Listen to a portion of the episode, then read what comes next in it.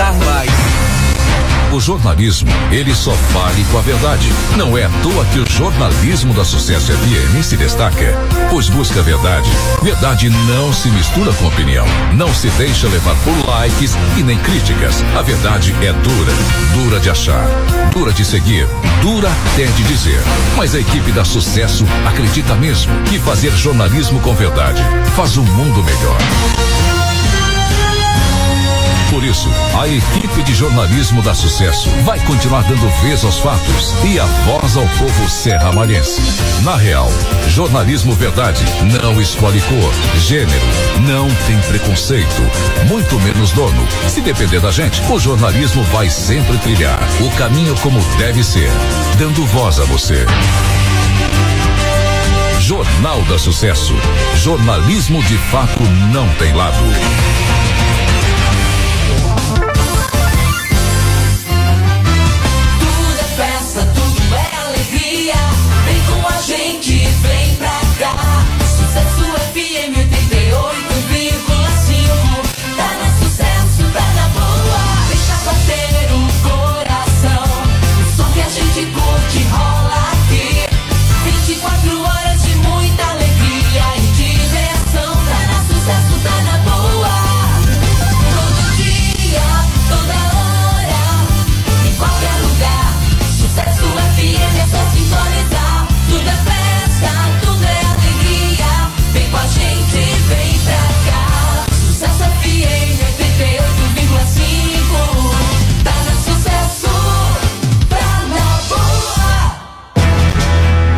Jornal da Sucesso, com Fábio Silva. Oferecimento Construforte Ramalho, o parceiro da sua construção. Taio Caroba. Taio Caroba age como depurativo, tem a caixa vermelha e você encontra nas boas farmácias. Farmácia Med Mais Farma. Fazemos mais por você. Supermercado Feliz. Temos de tudo para todo mundo ficar feliz. Bionature, viver com saúde. Mica Motos, a maior e mais completa da cidade. Nove Mistura, ter saúde para viver melhor é o seu objetivo. Monto das utilidades, mania de vender barato. Na antiga Lojas Mapa Centro de Serra do Ramalho. Mundo da tecnologia. Temos tudo o que você precisa. Panificadora Delícias da Serra. Fazendo seu dia a dia cheio de delícias. Supermercado Real. Faça suas compras com economia. Sinspe, Sindicato dos Servidores Municipal de Serra do Ramalho. Casa Ramalho. Sempre ao seu lado. Miranda Móveis. Presente no seu dia a dia. Confecções Ramalho. O prazer de vestir bem.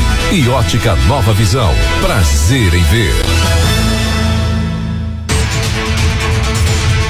Quarta-feira, 21 de dezembro de 2022. Projeto prorroga prazo para empréstimos do FGTS para Santas Casas no Brasil. Atenção primária, crianças no SUS precisa de aprimoramento segundo IBGE. Fábio Faria é exonerado da pasta das comunicações. Correios terão alteração no expediente durante as festas de fim de ano. Pix em links de pagamento cresceu 81% neste ano de 2022. Mesmo contra a vontade, presidente Jair Bolsonaro renovou a concessão da Globo e outros 15 canais por mais 15 anos. População brasileira dorme e acorda com a notícia. A Câmara aprovou aumento para presidente, ministros e parlamentares. Todos os detalhes da aprovação da PEC da transição em primeiro turno. E mais. Últimos dias para aproveitar as condições de campanha de renegociação da Caixa. A felicidade da população serravalhense, choveu nesta madrugada e manhã de hoje. Mas a preocupação com as estradas é grande. Hoje, ao vivo no estúdio da Rádio Sucesso, nós vamos receber José Januário Gomes, presidente do CISP, Romerito da Silva, vice-presidente, e Rodrigo Gomes de Carvalho, membro. O resumo dos trabalhos do sindicato no ano de 2022. e os avanços, né, que foram buscados ao servidor do município. Já sentiu que o jornalismo da sucesso hoje está cheio de informações. Aumente o volume do rádio, porque na 88,5 o seu Jornal da Sucesso está entrando no ar. No rádio, no rádio, pela frequência 88.5, pelo celular. No site www.sucesso.fm e aplicativo da Sucesso FM, além do Facebook e na TV pelo canal do YouTube. As principais informações de Serra do Ramalho e região, no horário de almoço, estão aqui. No Jornal da Sucesso, que está no ar.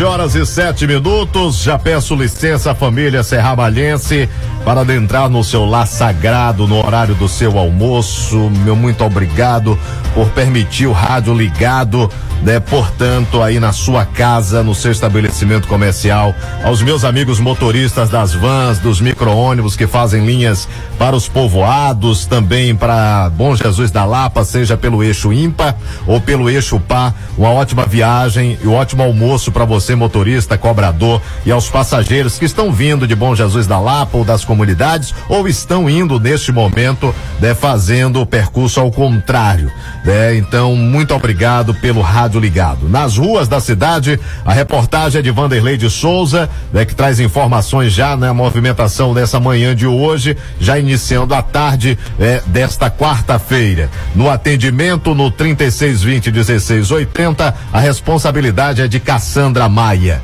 Aos nossos parceiros, patrocinadores, meu muito obrigado e aos melhores ouvintes do mundo. Eu começo o programa de hoje né, falando sobre o orçamento secreto, né? E a pergunta, depois né, do que foi derrubado pelo STF, né, a pergunta que eu faço: esse fato né, novo, cujas consequências jurídicas e políticas ainda são imprevisíveis, a pergunta é: teremos aí cassação de mandatos por causa do orçamento secreto? O STF, todos sabem, decidiu que o chamado orçamento secreto, criado no ano de 2000, é inconstitucional. Por quê? Por desrespeitar os princípios da isonomia e da impessoalidade ao ocultar o nome de quem pediu o dinheiro, a relação política ou pessoal com quem liberou e qual a finalidade tudo, gente. Ouvintes, a senhora dona de casa, o chefe de família, você jovem, que está aí batalhando para conseguir o seu espaço, tudo era escondido, violando a exigência de publicidade dos atos públicos. A indicação do destino do dinheiro era feita pelos congressistas de modo informal. Você se lembra como é que funcionava os municípios, as prefeituras? A, a, a minha equipe que é mais jovem aqui não irá lembrar né? No caso, Vanderlei Cassandra são, são jovens, né? Não lembram da lei antes da criação da lei de responsabilidade fiscal. Como é que funcionavam as prefeituras? O prefeito pegava, botava o dinheiro no bolso e saía distribuindo, ou seja, pagando, né? Pegando dinheiro no bolso, jogava aquela tulha de dinheiro no bolso e saía pagando. Essa é a realidade. Fazia o que queria antes da lei de responsabilidade fiscal. O orçamento secreto é mais ou menos baseado no que se fazia antes da lei de responsabilidade fiscal. Simplesmente não se dava publicidade, não se sabia qual era a finalidade do dinheiro e isso ocorria. E era, não era questão de, de mil reais, não, milhões, bilhões.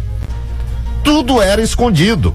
A parte mais delicada é, da decisão do STF é que pode atingir políticos e administradores públicos federais. É a determinação aos ministros de Estado para informar a liberação anterior de recursos classificados sob o indicador orçamentário RP9 justamente o orçamento secreto. O prazo para essa divulgação, gente, é de 90 dias, deixando claro dados referentes aos serviços, obras e compras feitas com esses recursos no período de 2000 a 2002. É, eu fui buscar aqui as informações para ter base né, no editorial de abertura hoje e eu fui buscar do jornal Estado. O jornal Estado divulgou que em 2021 já jorrava dinheiro do orçamento secreto. A soma de valores autorizados pelos ministérios, pasmem ouvintes, 46,2 bilhões de reais. 46,2 bilhões de reais. E era usado, sabe de que forma? Na aquisição de tratores, retroescavadeiras e equipamentos agrícolas em geral, por valores bem acima dos previstos, ou seja, no indício de compras superfaturadas, com dinheiro que deveria ter outros e para outros pontos. Parlamentares do PT que disputaram a eleição foram também beneficiados com dinheiro do orçamento secreto. Sabe quanto? 62 milhões de reais. 62 milhões de reais. Parlamentares do PT que disputaram a eleição também foram beneficiados com dinheiro do orçamento secreto. O presidente Bolsonaro ele vetou o orçamento secreto, mas o Congresso, todos lembram, derrubou o veto. Com tanto dinheiro, ouvintes, a mais indo para o orçamento secreto, o governo teve de cortar verbas de outras políticas públicas, como por exemplo da farmácia popular. O julgado do STF poderá atingir não apenas ministros em atividades e parlamentares com mandatos, mas também aqueles que eleitos em dois, outubro de 2022 se beneficiaram comprovadamente do orçamento secreto. Vamos ficar de olho. Não há como negar que o acórdão, o acórdão do STF comprova vícios insanáveis nas eleições de candidatos beneficiados com tais recursos, cabendo ao TSE levar em consideração a decisão da Corte Suprema na hora do julgamento. Por exemplo, de ações de impugnação de mandato eleito.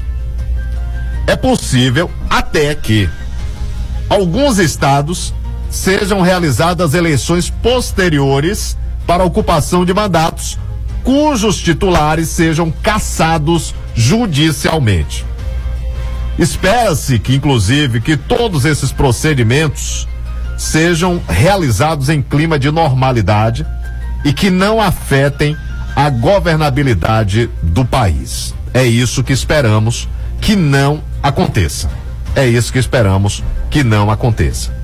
A verdade é que essa questão, essa questão do orçamento secreto, muita gente foi beneficiado com isso. Muita gente foi beneficiado com orçamento secreto. E agora, inclusive o PT foi beneficiado, como eu trouxe os valores aqui.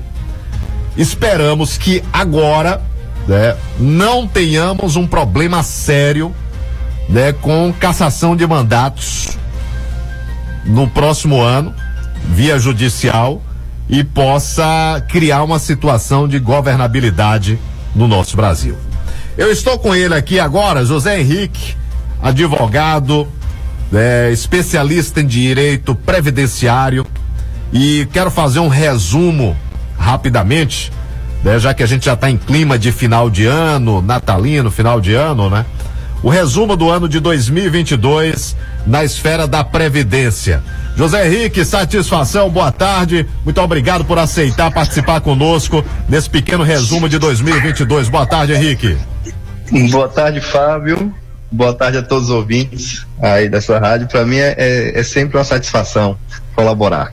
É, Henrique, 2022 na esfera previdenciária. Nós tivemos um, um, um, ano conturbado, um ano em que os processos andaram. Qual avaliação você faz desse ano de 2022 na área previdenciária? Vamos lá. É, acredito, Fábio, que assim nós vivemos reflexo aí, né, de uma volta à normalidade, ou pelo menos uma tentativa de, de voltar à normalidade após um período realmente muito conturbado, que foi o período de pandemia.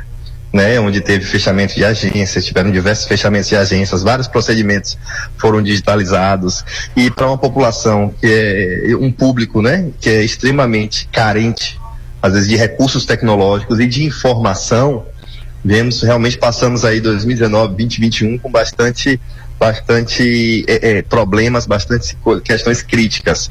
Em 2022 nós tivemos, acredito que um ponto positivo, né, que toda essa inovação tecnológica que foi criada para a pandemia, o que foi tirado de bom, de proveitoso, permaneceu, né, a questão do atendimento tecnológico, atendimento digital e a abertura também, a reabertura das agências para aquelas pessoas que não dispõem desses recursos tecnológicos. Então, teve esse, esse avanço parte da tecnologia, nós tivemos a questão da, da, da prova de vida que era essencial, causava o bloqueio de milhares de, ou até milhões de benefícios do, por todo o Brasil, e é algo que agora o governo fez, né? O Poder Executivo fez de forma automática para aqueles que votam, para aqueles que participam, por exemplo, com a retirada de, de CNH, com registros públicos, essa, essa inovação tecnológica foi positiva, porque evitou diversos bloqueios de benefício. Agora, claro, as filas, imensas filas que foram criadas até por conta da pandemia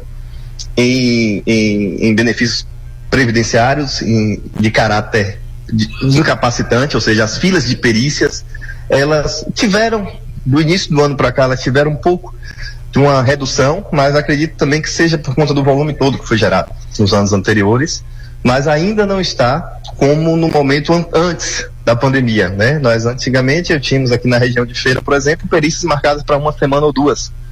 E hoje nós temos uma fila aí de três meses, quatro meses, mas que já é melhor do que uma época que tivemos aí filas de espera para uma perícia médica de até seis, oito meses de espera. Então acredito que as coisas começaram a entrar nos eixos, começaram a caminhar e óbvio, não posso deixar de falar da grande vitória dos segurados, que foi a questão da revisão da vida toda, né? Que foi aprovada uhum. pelo STF então, isso foi uma vitória para os segurados, porque afinal de contas, eles realmente, efetivamente, contribuíram em períodos anteriores ao Plano Real, em períodos anteriores a 1994, e não tinham nenhuma contrapartida, nenhum benefício por essas contribuições que eram recolhidas. Então, isso foi para fechar o ano bem.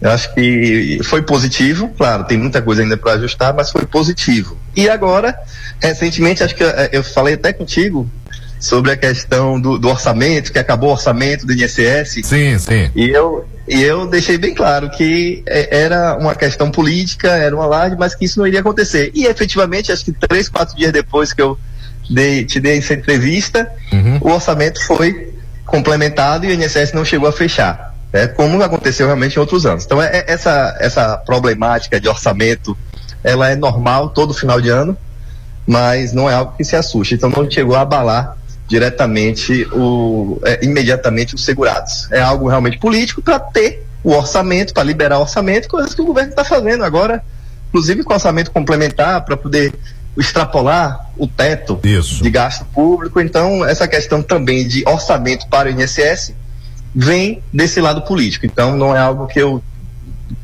é, pontue como algo negativo. Agora sim, temos muitos pontos realmente ainda a avançar principalmente na qualidade das análises do INSS, na qualidade das perícias, da avaliação pericial e também na questão do regulamento. Né? Tivemos mudanças e aí vai mais para o advogado, mais para a parte jurídica, mas impacta também nos nos segurados, né? Que são mudanças de procedimento, diversas mudanças. Nós tivemos alteração legislativa em relação à previdência, né? Efetivação de normas da reforma da Previdência ainda, que estão se concretizando através de, de regras de transição, mas acredito que tenha sido um ano positivo, que tenha avançado para realmente, a partir dos próximos anos, tentar voltar a uma normalidade do período pré-pandemia. Essa questão da digitalização né, de vários procedimentos hoje, tudo através do site ou através do 135.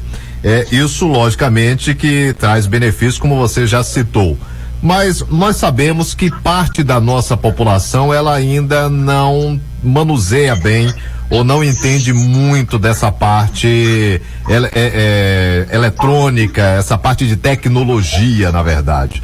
É, como é que tem sido tra trabalhar, por exemplo, com pessoas acima de 60 anos, né, 50, 60 anos e que não né, tem um domínio da tecnologia? É, esses casos têm parado muito no escritório para ir para a parte de judicialização ou não, é, Henrique? Pronto, é importante isso aí, Fábio. Por quê? É, eu, sempre, eu sempre acreditei, embora você me conhece pessoalmente, sabe que eu não sou muito adepto de, dessas inovações tecnológicas no sentido de pessoal mesmo de utilizar. Eu não, não sou muito, muito tecnológico, como a geração atual, que já, acho que já, já nasce em, em TikTok, em aplicativo, celular, essas isso. coisas. Mas eu acho importante sim, eu acho que é um avanço, é um avanço agora pensando justamente nessa população de baixo acesso tecnológico, ou até de informação mesmo, é preciso ter as duas vias. É preciso ter as duas vias, porque a parte tecnológica realmente ajuda a fluir. Mas lembrando que após a reforma da Previdência, ela, o, o, a legislação atribuiu ao segurado uma responsabilidade muito grande sobre os seus atos.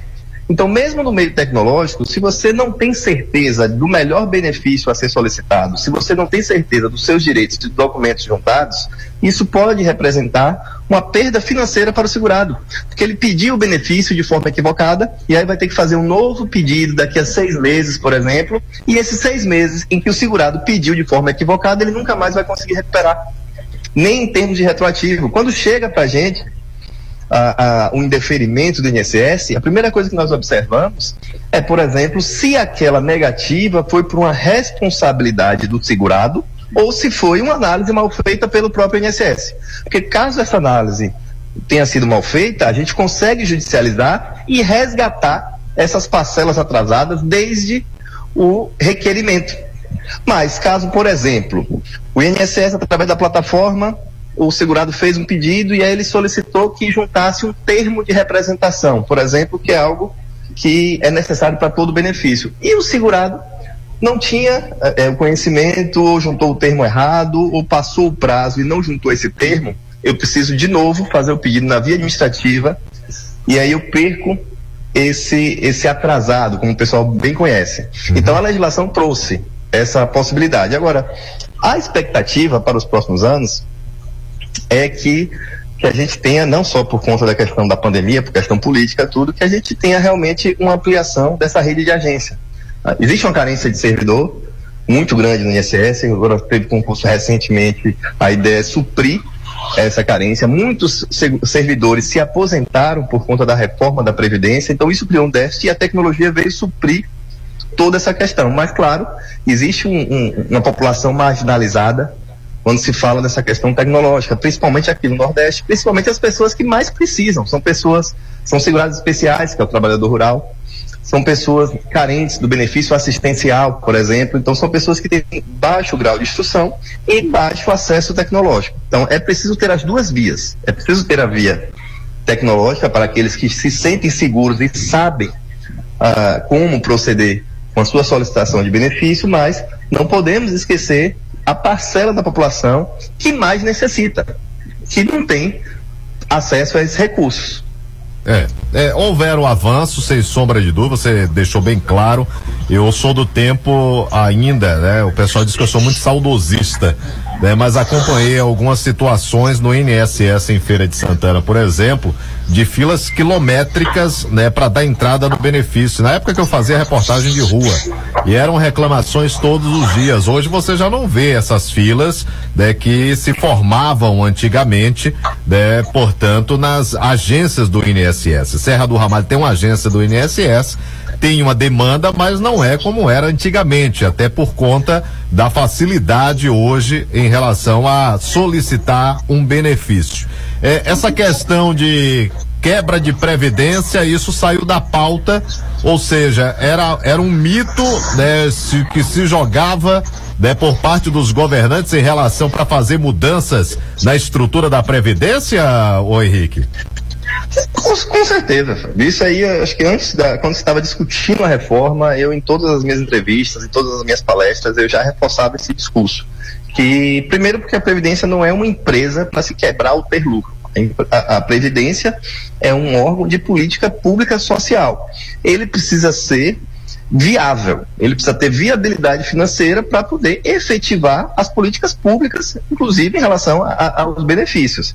Então, é, é, caso se chegue a um déficit, é preciso melhorar a arrecadação através da. E, retirando, né? As milionárias isenções que acontecem para grandes empresas, certo? É preciso readequar. Realmente, eu sou a favor de reformar a Previdência de tempos em tempos. Por quê? Porque é algo social e precisa se adequar às necessidades da sociedade. Nós tínhamos um país, por exemplo, com, com 150 milhões de habitantes há anos atrás e que tinha uma população de idoso menor do que hoje. Nós tínhamos, na década de 80, houve uma virada onde se, se observou que a população urbana ultrapassou a população rural em número. Então é preciso adequar a Previdência, mas não é somente no intuito financeiro como foi feita a última reforma. A reforma é necessária, mas não uma reforma completamente com viés financeiro como foi feita a última. E como a reforma foi feita com viés financeiro, era preciso endossar esse discurso da quebra da Previdência por uma questão financeira, certo? Então, assim, é, é, eu sou a favor de reformar a Previdência para se adequar. Por exemplo, nós temos a própria MS recomenda que a, a, o tempo mínimo de uma mãe com a criança teria que ser pelo menos seis meses. E por que, que o nosso salário de maternidade são quatro meses? Então, a reformar a Previdência não é somente para pensar no viés financeiro do caixa, né, de equilibrar as contas do caixa. Tem que pensar as necessidades da população e readequar os benefícios para as necessidades da população. Certo? É. Então, essa reforma, eu sou, eu sou contra a forma como foi feita por conta dessas questões. Outro absurdo da reforma que está sendo discutido é, por exemplo, hoje, após a reforma, é possível você ter uma aposentadoria por invalidez menor do que um auxílio-doença. Agora imagine, uma pessoa está com um, uma moléstia mais grave, onde ela está impedida de trabalhar para o resto da vida, e caso ela esteja recebendo auxílio doença, ela receberia um valor X. Caso ela seja afastada, né, em definitivo, do seu trabalho, ela vai ter uma redução, quer dizer, ela, você tem um, uma moléstia mais grave e um benefício menor, isso é totalmente inconstitucional. Certo? Então são ações que estão tramitando, foram coisas que vieram com a reforma da Previdência, mas que estão tramitando no Judiciário para se buscar corrigir essas inconstitucionalidades e essas ausências né, de direito fundamental. Eu aproveito agora, já na finalização, e te pergunto: qual a mensagem você deixa é, nesse momento para os ouvintes aqui de Serra do Ramalho, de Bom Jesus da Lapa, pessoal que acompanha a programação da Sucesso é, neste momento, Henrique?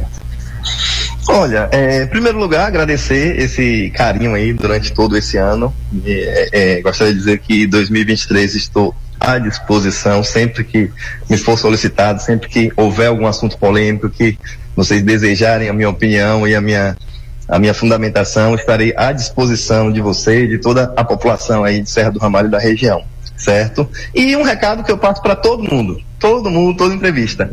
Confira o seu INSS sabe?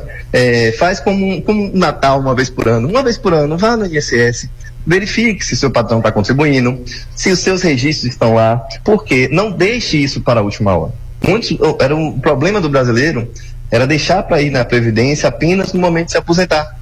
E chega lá, era solicitado um documento e a pessoa não tinha mais documento, porque foi um documento que era para ter feito há 20, 30 anos atrás. Uhum. Certo? O brasileiro começa a trabalhar às vezes com 16 anos, 17 anos. Isso não está registrado no INSS. E apenas com 60 anos, 65 é que ele vai buscar o seu direito à aposentadoria e não tem aquele vínculo registrado, não tem aquele documento rural, aquele contrato da década de 90, por exemplo, que é muito útil para a aposentadoria, e não tem mais como buscar, porque por conta do tempo acabou se perdendo. Então, assim, eu acho que eu sempre digo isso: a Previdência tem que uma vez no ano ver a sua situação e acompanhar. E na medida que você encontrar qualquer equívoco, qualquer coisa que não faça correspondência com a realidade, já busca a documentação para deixar registrado. Porque o INSS é um banco de dados que vai servir desde o seu primeiro dia de trabalho até o dia da sua aposentadoria para poder é, calcular ou e até conceder o seu benefício, certo? Então, e fora isso, boas festas. Boas né? festas, é. Para você, para toda a população aí, tudo de bom. Um abraço, Zé, um abraço para você, para todos do escritório, toda a equipe, né, que acompanha, acompanha né, sempre a, as suas entrevistas e todos que te acompanham aí no escritório. Né, um abraço forte, que o Natal possa ser em paz, o ano novo também, e que possamos ter um 2023 né, melhor do que 2022, pelo menos é isso sempre que desejamos quando está findando o ano, não é isso? Com certeza, Fábio. Muito obrigado e a todos vocês também. Um abraço. Esse é o José Henrique, advogado, e você pode acessar. É José Henrique. Ponto, José Henrique Martins. Ponto ADV, no Instagram para tirar dúvidas. Eu, eu vou para o show do intervalo. Deixa eu abraçar aqui carinhosamente Paulo Preto né, que está acompanhando a gente. Muito obrigado pelo carinho. Boa tarde, Fábio. Boa tarde, Paulo querido. do Carmo Oliveira, Paulo Preto, estou ligado. Oh, no Jornal da Sucesso, estou vindo ao vivo para o YouTube. Oh, um abraço, maravilha. meu amigo. A vocês todos, que Jesus abençoe. Um abraço. Ontem nós recebemos também, deixa eu ver aqui, do Walter, né, do Val, né? O Val lá da é, duas irmãs, né? É, ele disse que o pessoal lá fica ligado com a gente e eu quero abraçar carinhosamente. Ontem não, ontem não foi possível mandar o alô, né? Porque já tinha finalizado o programa, mas ele, ele mandou aqui. O pessoal é da 21. Eu, eu vou mandar para Cassandra aqui para que a gente possa trazer o áudio aqui. Eu acho que é da 21, se eu não me engano, né? O pessoal que está sempre ligado. 21 é 22. Muito obrigado aí ao pessoal que está sempre ligado aqui na Sucesso FM. Olha, chegou aqui uma reclamação do ouvinte. Boa tarde, Fábio. Olha como está a minação. Solta a imagem aí, quem está na rede aí. É pronto. É a imagem para quem está na rede aí no canal do YouTube, eu também no Facebook. Quem está no rádio eu vou relatar. É, o ouvinte colocou, disse que é na rua da Coelba, né? É, tem uma minação de água na rua da Coelba, já faz um tempo que está assim. Ela, a pessoa pede para informar o pessoal da Águas de Serra, pronto, já informado. A resposta que teve da assessoria de imprensa da Águas de Serra, assim que enviamos, o problema é que sobre esse vazamento da Rua do Comércio, diz que vai informar o setor. É, vai informar o setor. Nós recebemos também aqui um pedido, sou moradora da Agrovila 3. Estamos com problemas na iluminação das ruas, faltam lâmpadas em muitos, em muitos postes. Né? Falta lâmpada em muitos postes. Né? Já foi passado para o vereador Cláudio Cardoso e o mesmo afirma já ter comunicado ao setor responsável. Porém, o problema não foi resolvido. Diogo do setor de iluminação já mandou uma resposta aqui em relação a isso.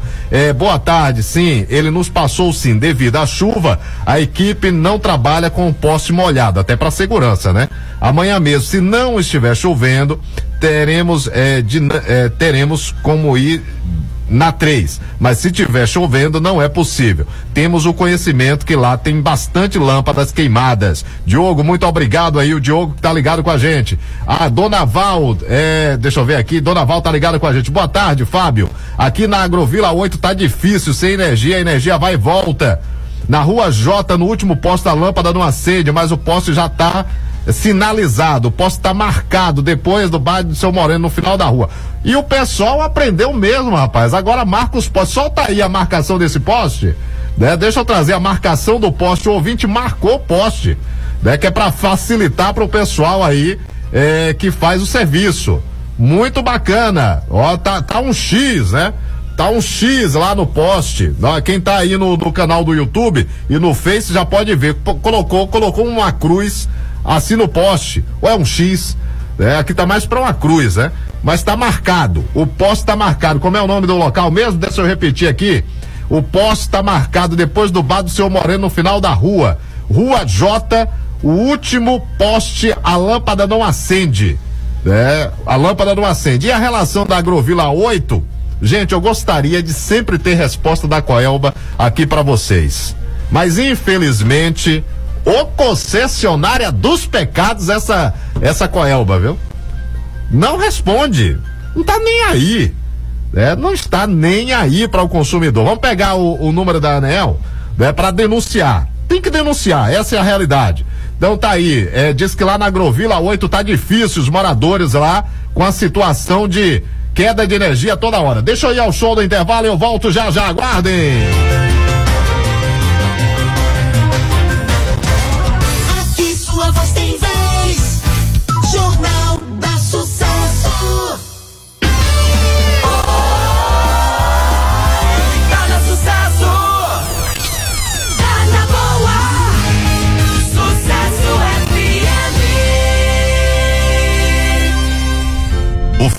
É sempre um bom momento para pensarmos um pouco sobre a vida, lembrar das maravilhas que temos a agradecer e também de tudo aquilo que nunca mais voltaremos a fazer. Toda nova etapa deve ser comemorada. Ganhamos uma ótima oportunidade de eliminar tudo que já não traz felicidade para as nossas vidas e assim obtermos mais espaço para vivermos novas alegrias. Vamos nos cercar de pensamentos positivos e continuar a dar o nosso melhor sempre que possível. Que este ano novo chegue primeiramente com muita saúde e coragem, pois assim já temos o suficiente para conseguirmos todo o resto. Que também nunca nos falte trabalho e que nós, servidores e servidoras, continuemos fazendo o que melhor sabemos fazer e fizemos ao longo deste ano que está chegando ao fim. Desejo que você, servidor, servidora, tenha um feliz Natal e um ano novo repleto de realizações. Diretoria do CISP, José Januário Gomes, presidente.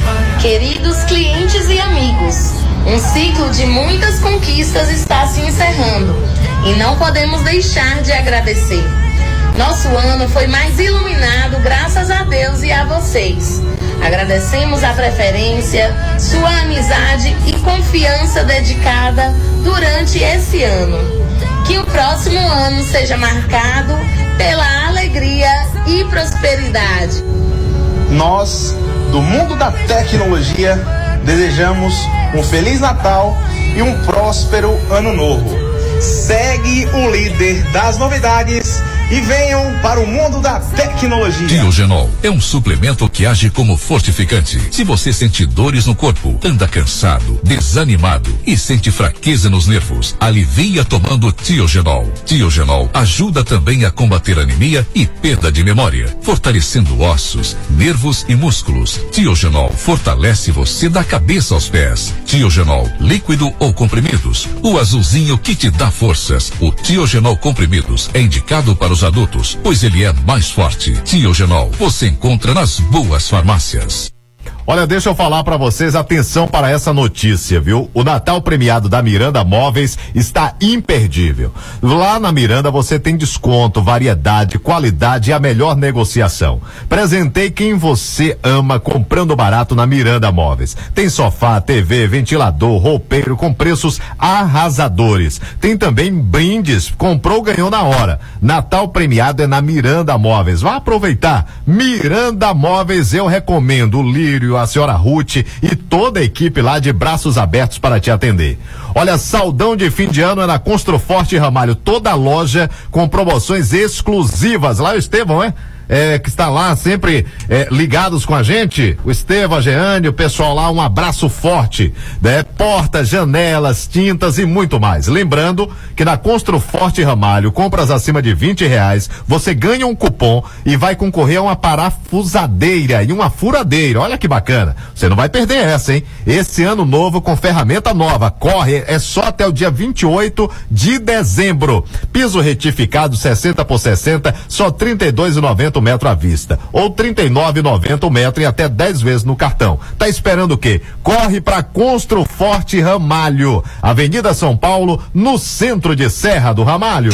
O mês mais especial do ano chegou e com isso a Med Mais Farma preparou um grande sorteio. Nas suas compras acima de 30 reais você ganha um cupom para concorrer a uma moto zero quilômetro. Se liga só, porque toda a linha de perfumaria está imperdível. Produtos com até 40% de desconto e não para para por aí. Você comprando seus medicamentos de hipertensão e diabetes, comprando um, você leva outro na hora. Mede Mais, a farmácia mais completa do Brasil.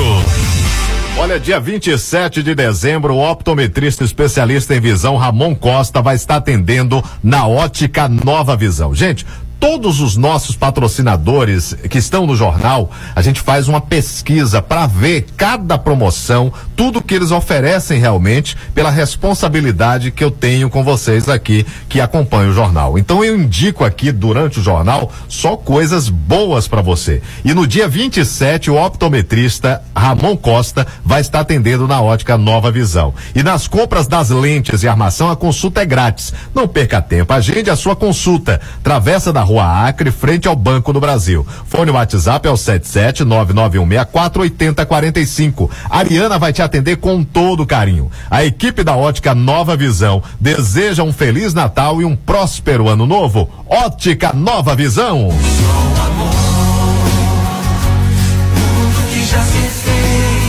Mica Motos e Mica Auto Center. Vem desejar aos clientes e amigos que os desafios do próximo ano se transformem em oportunidades de crescimento e realizações. Desejamos que o ano de 2023 seja repleto de vitórias e que a nossa parceria seja sinônimo de sucesso. São os votos do casal Mica e Geisa. Aos nossos colaboradores, clientes e amigos. Feliz Natal, feliz Ano Novo.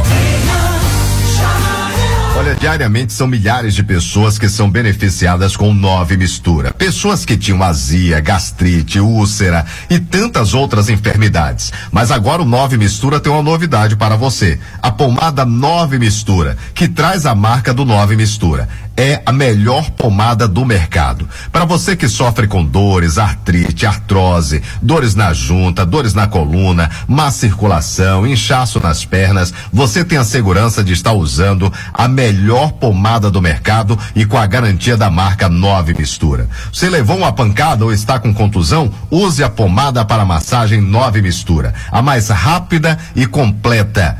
Contra dores, passou, melhorou Pomada para massagem nove mistura. Jornal da Sucesso. Jornalismo com credibilidade. Jornal da Sucesso. Cara é essa, homem? Parece que comeu e não gostou. É que eu fui fazer umas compras lá de casa. Olha tantinho de coisa.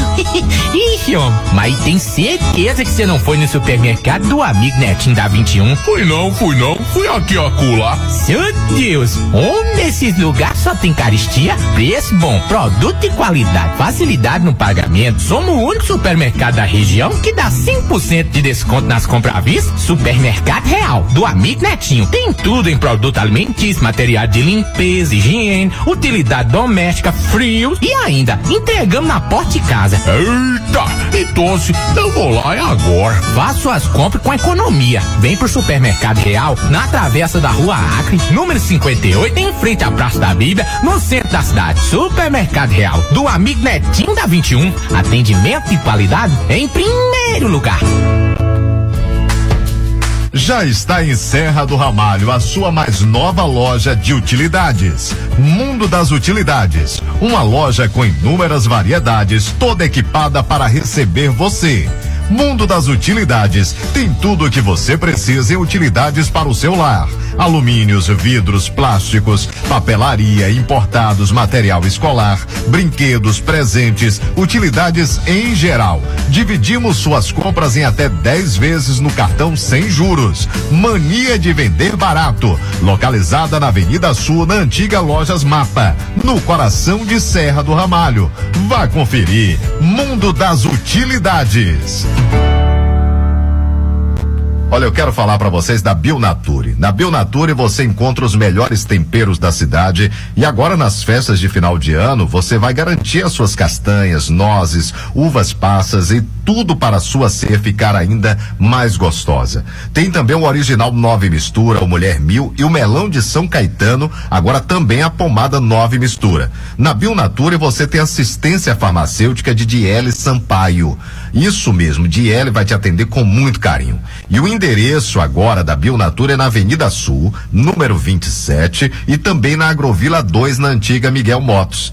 O WhatsApp da Bionatura é o 77 99910 2166. Já manda aí um WhatsApp agora. O Instagram é arroba Bionature Serra. Bionature deseja a todos vocês um feliz Natal e um próspero ano novo. Se você não faz amor diariamente, corre o risco de ter estresse, ansiedade, depressão. A falta de sexo causa diversas enfermidades. Não tem mais aquela disposição? Então você precisa melhorar a sua qualidade de vida usando um produto que é 100% natural da marca Nove Mistura. O Nove Mistura Texto, que veio para revolucionar a vida sexual. É um produto sublingual ionizado que vai direto para a corrente sanguínea e o resultado é maravilhoso. E você encontra em todas as farmácias e lojas de produtos naturais.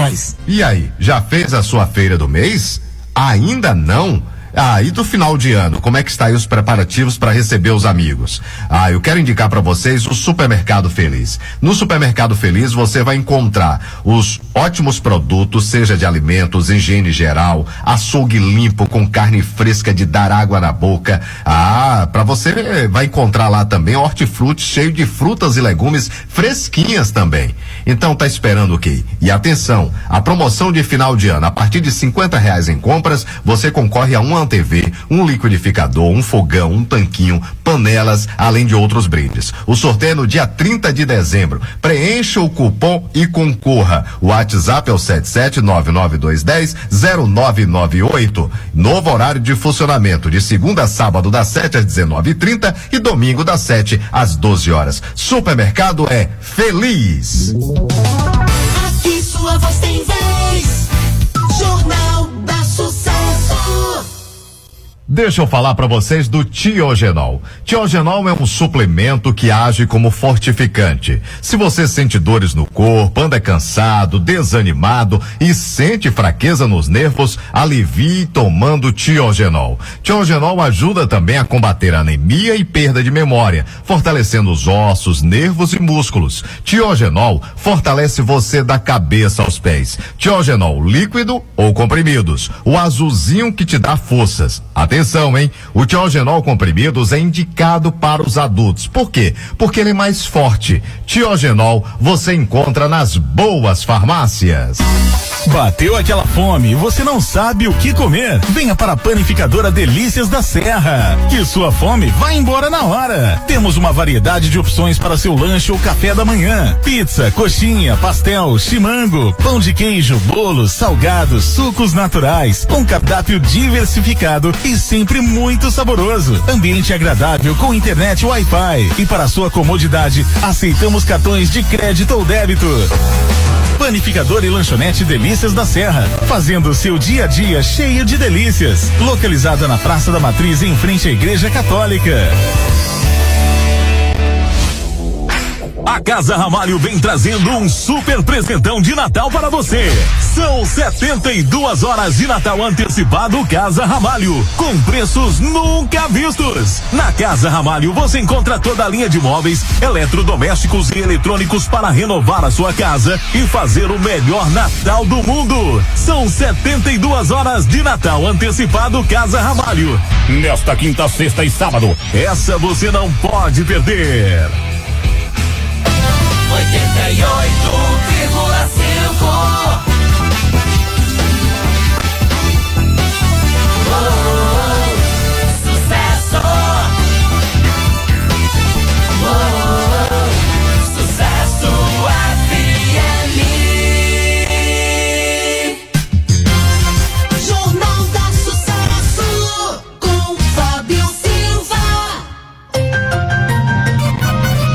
são 12 horas 49 minutos, 12 e 49 é, Eles estão aqui desde as 12 h 30 conforme acertado.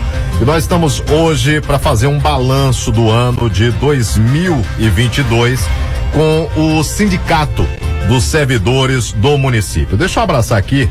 Pessoal, agora é, é, todo mundo coloca é o rádio na cozinha, a televisão na sala, no jornal. É, muito obrigado aqui. Quem, o pessoal lá da 21, Agrovila 21, seu Delis, né? Da Agrovila 21, Val da Duas Irmãs, já abracei aqui.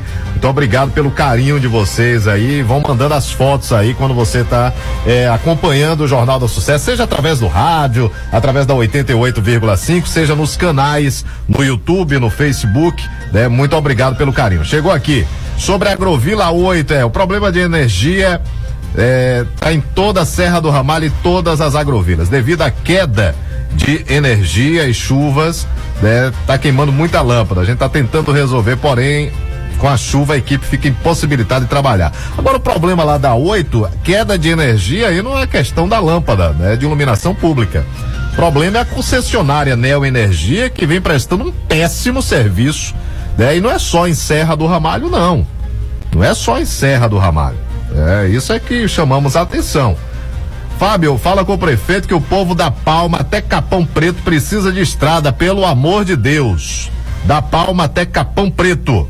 Boa tarde, Fábio. Pergunta ao secretário de saúde quando vai retornar a aplicação de vacina em crianças de seis meses e a vacina da gripe em adultos, pois já recolheram as vacinas dos postos.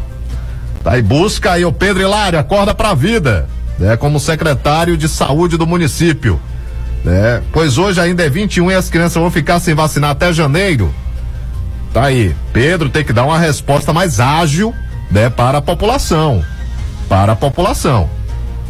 Manuela, né? Pode ter todos os seus, todo mundo, ninguém é perfeito, né? Mas sempre que a população solicitava imediatamente uma resposta hábil. É, então, o pessoal quer saber aí em relação a essa vacinação. É, vacinação diz que para crianças de seis meses e vacina da gripe em adultos. A informação é que recolheram as vacinas dos postos. Uai! Mas recolheu do posto por quê? Já está em parado os postos, né? Vai parar os postos de saúde? O recesso também é nos postos? Liga, por gentileza, para ver se a gente consegue. Deixa eu falar aqui, nesse momento nós vamos tratar do 2022, como é que foi o sindicato neste ano de 2022, o sindicato dos servidores do município, né? O sindicato dos servidores do município, o CISP, que inclusive foi um ano bom. José Januário, boa tarde, satisfação recebê-lo aqui no estúdio da Sucesso FM. Boa tarde. Boa tarde, Fábio. Boa tarde, ouvinte da Sucesso. É, boa tarde, servidor, servidora que nos ouve e nos assiste né, através da Rádio Sucesso e dos seus outros canais aí de transmissão. É, o ano 2022 foi um ano bom, sim, graças a Deus. É, daria para ser melhor. Daria para ser melhor se nós fôssemos é, mais ouvidos pela gestão pública. Faltou isso? Faltou sim, faltou sim. Mas conseguimos também, não vamos dizer que não tivemos avanços. Conseguimos sim. Quando você fala, eu estou recebendo aqui Rodrigo Gomes de Carvalho, né, que também é do CISP. Rodrigo, seja bem-vindo à Rádio Sucesso FM. né? pela primeira vez que você vem aqui no, no Jornal da Sucesso? Primeira vez? Bom dia. Bom dia. Deixa eu trazer aqui o áudio aqui do, do queridíssimo Rodrigo. Satisfação tê-lo aqui no estúdio da Sucesso, Rodrigo. Satisfação toda minha conhecer você, Fábio. Escuta a rádio direto seu É sério? Oh, muito obrigado. Seu admirador aí, viu? Tava me falando ali na entre-sala, viu? Oh, muito obrigado pelo carinho. Pode ter certeza que a gente se empenha para levar informação com veracidade. É, deixa eu buscar aqui. Quando se fala de, de faltou diálogo, né? Faltou ser ouvido mais pela gestão. Que foi que houve realmente? Por que essas arranhuras? É, no- logicamente que esse sindicato nunca é querido né, por gestor. Isso é verdade, né? Seja o sindicato dos trabalhadores da empresa privada e público também tem essas questões, né? Porque o sindicato está ali para cobrar benefícios para o servidor. E quando há essas cobranças, logicamente que não é fica bem visto. Mas é, vamos fazer. Não quero fazer comparativo, não. Não vou fazer comparativo, não. Não, eu, eu até iria fazer, mas prefiro não. O que que faltou, na verdade, para que esse diálogo se concretizasse? Fábio, na verdade o diálogo faltou, justamente eu ouvi a entrevista do, do secretário aqui um dia desse, veja bem, é, o sindicato, ele representa a categoria, certo? Todos os servidores, eu vou pegar da educação, vamos analisar. Então, quando o servidor da educação, o profissional da educação, um exemplo, ele tem uma falta em seu contra-cheque, Sim. é, essa falta precisa ser esclarecida, o porquê daquela falta, o porquê daquele desconto. E na maioria das, das vezes, é, eles procuram a, a, a secretaria, ou seja, o responsável pela pasta, e não tem um retorno. Então, quando você não tem um retorno, você vai onde? No sindicato que está parado para fazer esse processo. A gente encaminha o ofício, né? E espera um retorno. Lógico que você não tem que me dar um ofício de imediato, de prontidão. Ninguém está questionando isso. O nosso problema é saber o porquê. Então, alguns servidores nos procuram e diz: Olha, eu recebi uma falta. E eu queria saber, Januário, procurei o órgão responsável e ele não me deu uma resposta. E a gente encaminha e também fica por isso. Então, isso é uma ranhura, isso é algo grave. Eu entendo que sim. Porque da mesma maneira que é descontado de mim, eu tenho que saber o porquê daquele desconto. E onde que eu vou procurar? No setor. No responsável. setor responsável pela minha pessoa, pelo, pelo aquele servidor. É, no caso, se é educação, é na É Secretaria, na Secretaria da Educação, se é na administração, na administração, na saúde, na saúde. E na- em obras, em obras, e assim por diante. É, eu ouvi no dia da entrevista foi com Jean Carlos, né, Sim, o secretário sim. de Educação. Ele citou que algumas demandas não dependiam, palavras dele aqui, está gravado, em censura e tudo, é, de que algumas demandas que o sindicato encaminhava que não dependia da resposta dele, né? Que ele tinha que encaminhar para outro setor, ele encaminhava e muitas vezes esse setor não dava um feedback, né? Essas foram uma, é uma das reclamações? Sim, essa é uma das, das reclamações, mas assim, é, eu envio enquanto sindicato, eu vou voltar para pegar a educação, eu tenho que enviar para a Secretaria da Educação. Correto. Se não é da, é, é, como se diz, do conhecimento dele, um assunto diferente, ele tem que levar para o setor responsável e acredito que é ele que tem que devolver para mim. Trazer essa Trazer para mim essa setor. resposta do setor. Falei, olha, foi encaminhado para determinado setor da administração, por exemplo, e eles me responderam a seguinte questão. Eu acredito que seria isso. Então, é, o, o- a ranhura da falta de comunicação. Da falta de comunicação. Tem sido isso. Tem sido isso. Isso. Tá? E aí ele até que falou também que o sindicato é mais ouvido co- do- pelo prefeito do que com ele. Sim. Né? É, mas são, o, o assunto é o mesmo. Que é tudo referente ao servidor. E a gente procura essas partes para estar tentando resolver. E aí chega até o prefeito. É, gente, deixa eu deixar bem claro aqui, todos os entrevistados aqui sabem é, da minha postura. A, é, a entrevista não é para criar uma situação entre Januário, né, o sindicato com o secretário de jeito nenhum. Não, não Aqui é um resumo de 2022 e foi citado porque na entrevista é, com o Jean Carlos também foi citada essa situação. Eu toquei no assunto em relação ao município, a Secretaria de Educação com o sindicato. Como é que está? Porque a maioria dos servidores é da educação, né? Exato, exatamente. educação. Exatamente. Algo que se discutiu muito, tem se discutido é em relação a concurso público, né? E na entrevista com o Jean também, na área da educação, eu fiz essa pergunta em relação a concurso público. E ele colocou algum- alguma situação em relação para ter um concurso público, teria que ter muito cuidado, né, para depois não ter o servidor sem saber onde colocar aquele servidor. Como é que o sindicato, juntamente com os servidores, tem trabalhado essa possibilidade, e lógico, a gestão, que é quem realiza, essa questão de concurso público em Serra do Ramalho? Ok. Fábio, então, meado- em meados de maio, eh, o sindicato fez uma visita em praticamente todo o município, principalmente nas escolas. E foi também encaminhado ofício para todas as secretarias do município, eh, querendo saber eh, o número de contrato que tinha naquela determinada repartição. Então eu vejo assim, se você aqui você tem 10 contratos, isso significa que você tem aquela vaga, certo? Sim. Porque se você não tivesse, você não contrataria. Correto. Né? Tudo então bem. só na educação, é, essas informações quem me passou são informações oficiais pelos diretores das unidades escolares o número de contrato existente e isso nós conseguimos somar uma média de 502 contratos na educação. Tô falando isso na educação. Então, eh, eu questionei isso com um vereador na Câmara e ele me disse assim: ah, mas isso aí é porque é só 20 horas. Eu falei: eu não estou questionando carga horária, vereador. Eu estou questionando vaga real. Se eu tenho 500 vagas, 500 contratos, é sinal que eu tenho 250 vagas reais. Isso 40 horas. 40 horas. 40 horas. Então eu tenho 250 vagas reais na educação. Para 20 horas. Para 20 horas. 20 horas. Para 20 horas. E aí, como o secretário colocou também, tá falando porque já foi isso, e eu ouvi a entrevista também. Ele colocou dizendo que e só professor foram contratados 103 professores. E isso está lá no portal da transparência, que nós emitimos no mês de agosto e setembro. Esses professores estão lá. Então, é sinal que eu tenho 240 vagas reais e 100 vagas só para professor. E todas as áreas do município necessitam de concurso. Todas as áreas? Todas as áreas, porque as áreas estão carentes. O último concurso público que teve no município foi em 2011. Inclusive na gestão de na gestão de Caraíbas. O último mandato de Caraíba, como ele falou na rádio aqui também com você. Então, a nossa demanda desde o primeiro momento, e essa briga de concurso público não é agora, nessa gestão sindicato, mas de todas as gestões anteriores, essa é a mesma demanda. Concurso público, a gente vem batendo nessa tecla com os, os gestores, tudo isso.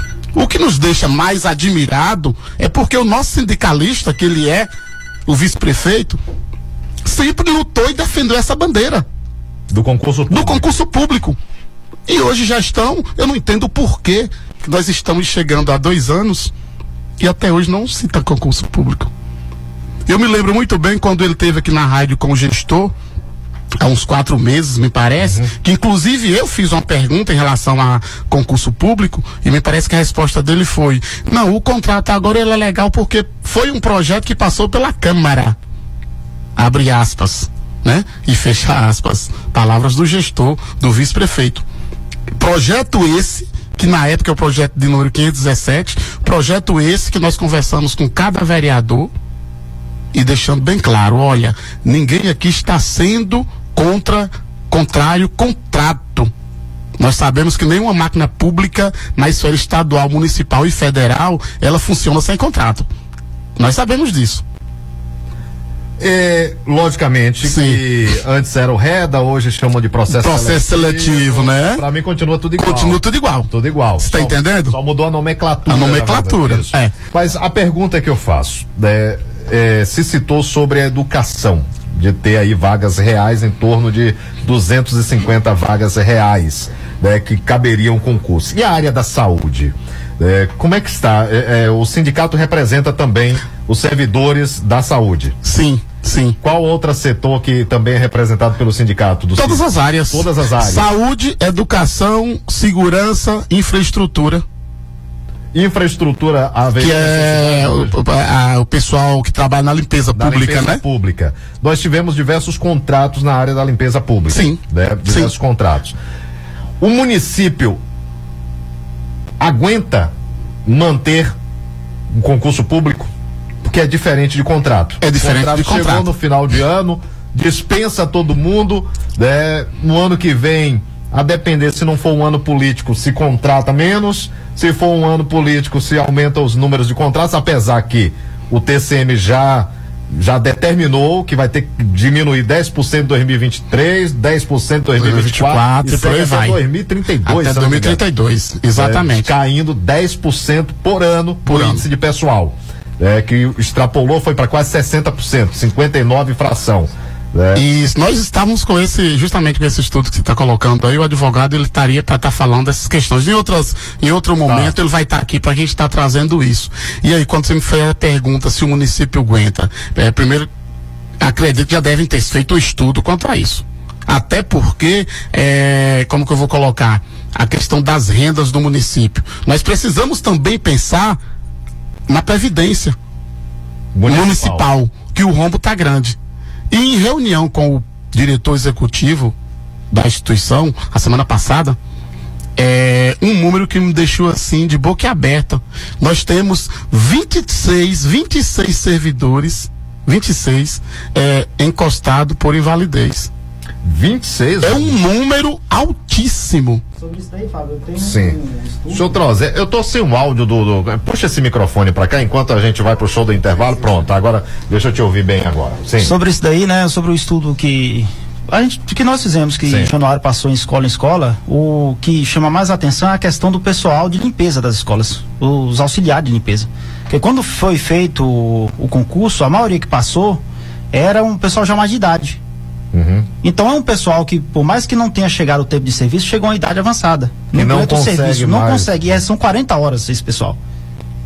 Agora eu te pergunto, é, essas pessoas, elas estão dentro da educação ou estaria na infraestrutura? Dentro da educação. Da educação. Da educação, da saúde também. Muitas delas estão lotadas na saúde, na educação, na infraestrutura. Aquele pessoal para auxiliar de limpeza, auxiliar de serviços gerais, vigilantes. Agora, esse desvio de função né? Não é algo que precisa ser discutido, por exemplo, pegar alguém, né? Pegar alguém do setor da saúde, por exemplo, e jogar na área da educação. Só um exemplo, viu? Colocando só um exemplo. O, o, o, sindicato ele não discute com o jurídico e busca é, é, acabar com essa co coisa de desvio de função. Por exemplo, eu conheço pessoas aqui de Serra que fizeram concurso para serviços de, gerais né, e que foram atuar na área da saúde. E não nos serviços gerais, é. não é? Eu, eu, conheço pessoas que fez para a área de serviços gerais o concurso público, que foi o último que teve, e foi trabalhar praticamente dentro de gabinete dentro de prefeitura. É o que a gente chama de ajeito político, né? É os ajeitos políticos. Votou a conveniência. Quando você tinha falado aí, por exemplo, do ano, desse ano agora. Sim. Esse ano agora o sindicato passou por um problema, assim, complexo, quando você cita a questão de gestão, porque o sindicato é de extrema importância. Porque é um, um órgão que luta junto com o servidor.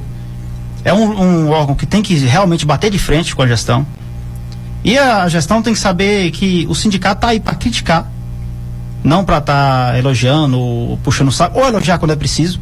Né? Acho que o Januário já veio aqui muitas vezes falou, não, a gestão fez isso, fez aquilo, conversou. Agora tem que saber ouvir o sindicato, que o sindicato, tanto municipal, estadual, federal, sofreu muito com esse governo. Sindicato, o federal, o estadual? Geral. Geral. Geral, principalmente no governo Bolsonaro, houve muito corte para a questão de sindicatos. É, quando você fala de sofrer com o governo, com o governo federal, é isso? Federal. Federal. Tiraram é, recursos e ninguém consegue sobreviver sem recurso. É, principalmente eu estava passando ali mesmo, o Sindicato dos Trabalhadores mesmo de, de Serra do Ramalho, trabalhador rural, passa por dificuldades por conta disso também. Muito corte. E o nosso, quase a mesma coisa sabe, é muita, foi muito pesado em cima dos sindicatos essa questão, que sindicato era esquerdista, que sindicato não prestava. E se fez isso aí, a gente passou por um momento bem complexo de ser sindicalista, tanto Serra do Ramalho como no Brasil inteiro. Olha, o sindicato, desde que ele faça realmente a atuação que deve ser feita, eu vou só discordar num momento que você disse que tem que bater de frente de qualquer jeito. É, você não usou qualquer jeito, não, mas usou bater de frente, né? É. E, esse bater de frente, quando se tem um diálogo, não se bate de frente. Né? A partir do momento que o executivo, no caso o município, né, é, tem um diálogo com o sindicato, não vai ter que não, não vai ter como bater Mas de frente. A questão que a gente quando eu falo assim bater de frente é porque quando o outro lado não não quer ouvir ou demora para dar, realmente é bater de frente. Sim, sim. É, quando você questão. encontra, igual você está falando, nós estamos aqui dialogando. Nós estamos batendo de frente, estamos conversando. Isso, diálogo. Agora a partir do momento que você não me escuta ou eu não escuto você, bateu de frente. Correto, não concordo. É nesse pronto. Mas houve esse bater de frente nesse ano 2022 com em o município? Em alguns momentos, sim. Mas depois tudo foi dialogado, conversado. Mas sempre há, não tem jeito. Não tem jeito. É sindicato. Mas em termos de aumento real, vamos falar de grana, que Dona Maria São José entende muito bem, hum. né? Grana, o que que o servidor teve de benefícios em termos salariais nesse ano 2022 que o sindicato lutou e conseguiu? Deixar para Januário, Januário explicar para você. Por gentileza, Januário. Em termos de grana, vamos lá. Olha, Fábio, é assim, é, em termos de grana, o que nós tivemos é, e que tivemos à frente, é, eu já ouvi você falando algumas vezes. Da educação? Eu, é, só na educação. E eu já ouvi você falando aqui algumas vezes, e eu também levanto essa bandeira de que nenhum gestor, nenhum administrador público, ele lhe dá aquilo que é direito seu se você não for atrás também. Sim. Também. Sim. Não adianta. Eu sei que é direito meu. Agora, se você não for atrás e não brigar e não fazer um movimento. Passa, passa, passa vista grossa. Tá entendendo? É, é. Então, essa ideia, nós conseguimos sim. Quando no piso salarial, primeiro momento, tivemos um embate, eu vou colocar chamado de embate, mas bem pacífico, sim, bem sim. interessante. Houvemos, eh, tivemos várias conversas, né? As questões, aquela questão toda, e aí veio os valores, né? A forma, é, não ficamos satisfeitos com a forma, mas a maioria do servidor achou interessante e nós assim, o sindicato ele trabalha, o servidor é quem diz, não, tá ótimo. Quando colocamos os valores, o, sindic, o, o servidor disse, não, tá ótimo aí, principalmente os profissionais da educação, eu cito professor. Você teve 0,21 a mais, né? Sim. Do, do, do teto do mínimo. Teto mínimo. Do teto, do teto mínimo. mínimo. é. Então não foi 32, é, 34,2% como colocam. Não, foi 0,21. 0,21. Você está entendendo? Uhum. Então é nessas questões. Mas que houve um avanço, isso é fato. E o sindicato está justamente para continuar nessa demanda. Nós já tivemos aqui outras vezes falando da questão da gestão compartilhada do IMUP, que é um uhum. sonho como não, é que funciona essa gestão compartilhada? A gestão compartilhada do IMUP é porque, por questões hierárquicas, o diretor executivo ele é indicado pelo, pelo gestão municipal, municipal, certo? E o que nós queremos é o quê? Compartilhar isso e tornar isso na prática. sa- é, uma espécie de criar uma lista tríplice, né, onde apresente-se três nomes Exato, e haja uma votação para escolher. E também ficamos Mas aí cabe ao gestor decidir se aquela lista daqueles três, um exemplo só, será aceito ou não. Não, não, não. A gestão compartilhada, ela é, é, é, vai quando nós fomos para a Câmara, brigamos por esse projeto. Era uma lei, já existia, e aí ela foi extinta, e agora nós estamos brigando por ela, e pelo diretor do IMUP me passou que a partir do ano que vem retornamos a ela. Então isso é um ganho para nós. Você acredita que vai de fato passar? Acredito que vai passar sim. Já se passou, é, a gente espera o projeto que a briga nossa é justamente essa. Olha só, quando o Rodrigo Diga fala aqui a respeito da. que você falou dos embates, esse foi um. Nós podemos chamar isso de embate. Houve diálogo? Sim. Mas o embate foi maior até chegar esse diálogo.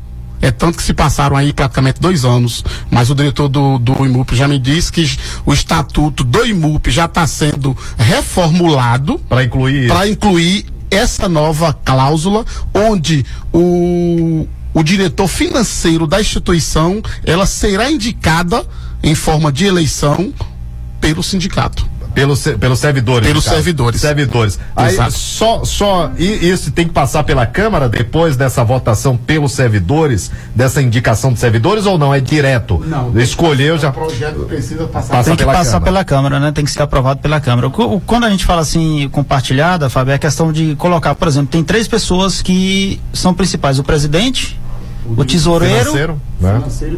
e o tesoureiro. Tesoureiro. O sindicato, que é apenas um que tem a voz. Por exemplo, você vai pegar hoje um, um recurso do IMUP, Sim. eu quero tirar desse banco e aplicar nesse. Os três têm que concordar. E é importante, porque como o dinheiro é do servidor, é bom ter alguém que é servidor lá para poder ter voz, repassar, olha, isso aqui pode ser bom, isso aqui não é bom. Porque é, o passado condena o que já aconteceu no IMUP. Hum. Então, é por isso que quando a gente fala compartilhada, é questão disso. Ter alguém lá que também, se não assinar, não vai. Agora, e o presidente do IMUP? Fica com a escolha ainda do executivo? Com essa gestão Escolha, compartilhada? sim. Continua. do- é porque a minha preocupação é essa, porque eu disse, não passa porque o presidente da instituição, o prefeito, vai querer perder a chance de indicar alguém. Isso, tá entendendo? Então, é nessas questões que a gente fala que há alguns entraves por conta disso. E isso, nessa luta nossa, ela já vem aí há, há dois anos. Gente, quando eu falo prefeito, não tô falando da gestão só. Não, mas não. Qualquer prefeito. é que qualquer prefeito. lá. Ninguém está aqui tratando Isso. de prefeito, é, de prefeito específico, não. Estamos falando de gestão, certo? E aí, Fábio, é, esses são os problemas. Então, isso é um ganho para o servidor. E aí eu tô falando do servidor em geral agora. Foi um ganho, tá? É, quando houve, eu estava ouvindo o Mandetta, né? Isso. Você conversa muito com ele, é bem legal, eu ouço muito ele. Foi, é, é, Henrique- Henrique Mandetta. Henrique. E ele falando agora da Previdência. Que a Previdência ela veio só para adquirir o quê? Recursos. Imagine uma pessoa, um servidor que está, ou que estava já nos seus dias ali, contando dias e horas para aposentar. Eu estava nisso. Você tá entendendo? Eu- não contando os dias, mas a, a minha previsão era os 54, aí eu segurava mais um ano por causa do fator E presidenciário. do fator presidenciário. Ia pro 55, agora é 65. Imagina o psicológico de uma pessoa, como Eu que você voltei- não fica? Eu comecei cedo, já pensando. Não, não é que eu pensava na aposentadoria, porque jovem não pensa nisso, mas com 15, quando eu tive minha primeira assinatura, estudando e, e trabalhando a primeira assinatura, já pensando, não, eu tenho que assinar, porque quando eu chegar lá na idade, não sei se eu vou ter voz, saúde suficiente. Agora eu tenho que pensar o seguinte: eu tenho que estar com a voz boa, ter emprego. Né, no período para chegar aos 65. Na verdade, nem tô pensando, já tô pensando em fazer uma outra forma para ter um dinheiro lá. E isso foi uma das críticas que o sindicato fez à, à maneira como foi votada a regra aqui, Hum. porque, Fábio, eu tenho uma colega mesmo na escola que eu trabalho, que ela ia aposentar esse ano. Ela não estava contando, ela estava contando dias já. Sim. E foi Imagina. mudado. E o que era para aposentar esse ano foi para dois, quatro anos a mais. Aumentou dois anos. Entendeu? E isso é que tinha que ser discutido, porque tinha pessoas que estavam já, sabe, contando os dias para aposentar. A gente que sim. já trabalhou há mais de 30 anos e agora, de uma hora para outra, vai ter que esperar mais dois anos. Mas a justificativa foi aplausível? Não. Não? Não. Não foi aplausível. Não. É, não, não foi aplausível pelo seguinte, é, Eu estou na Câmara acompanhando bem de perto. Toda, todas as quintas, todas as sessões. A gente tem colegas vereadores que nos comunicam: olha, hoje tem sessão, hoje tem um projeto polêmico aqui. É interessante vocês darem uma passada por aqui. E aí a gente coloca também. Através do nosso advogado, fala, Janário, isso aqui precisa de uma emenda, coloca para ver, pede ao do vereador, porque é o vereador que pode fazer isso, né?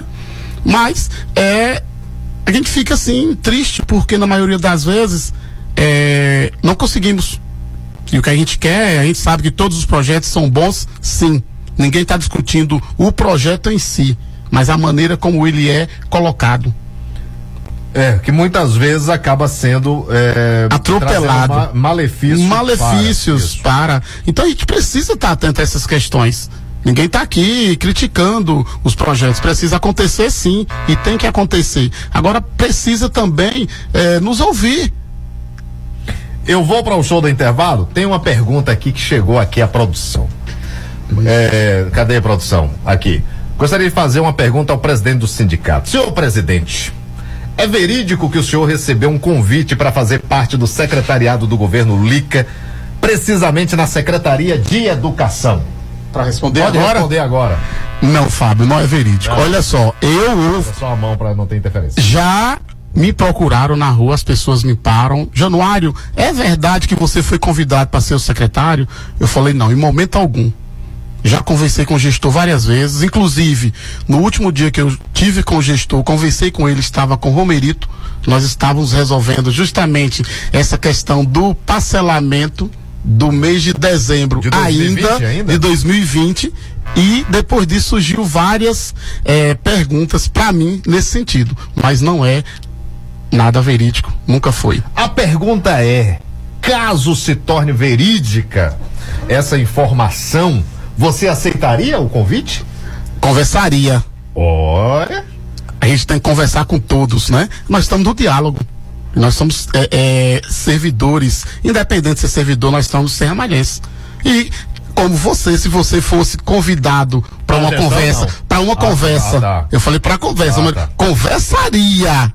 Em momento algum, você entendeu? É, mas a partir do momento que se lança uma conversa, né?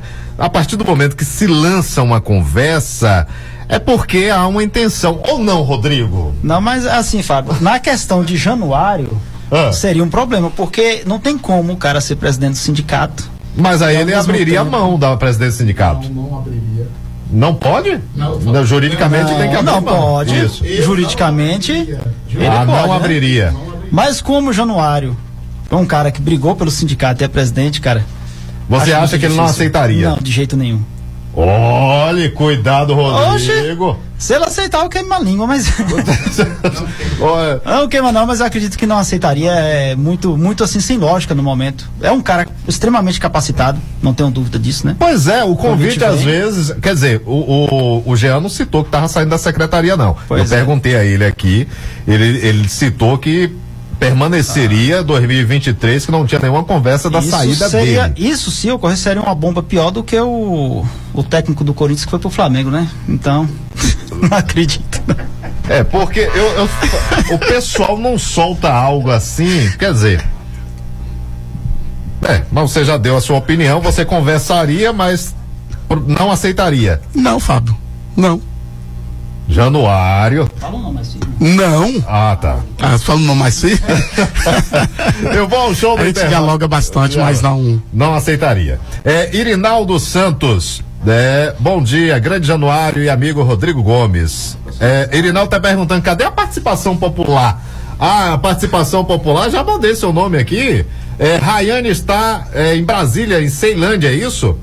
Tá ligado na Rádio Sucesso, muito obrigado. Tem Neide Moura, Januário, sou professora aposentada, mas acompanhei o seu trabalho, tá de parabéns. Neide é lá da Agrovila 2. Dois, exatamente. Agrovila Professora Neide Moura. participando aqui. Nós vamos ao show do intervalo e eu volto já já. Deixa eu faturar, senão não paga as contas no final do mês. É, é, é, tem que faturar mesmo. Show do intervalo, eu volto já já. Aguarda aí. Ligue e participe do Jornal da Sucesso.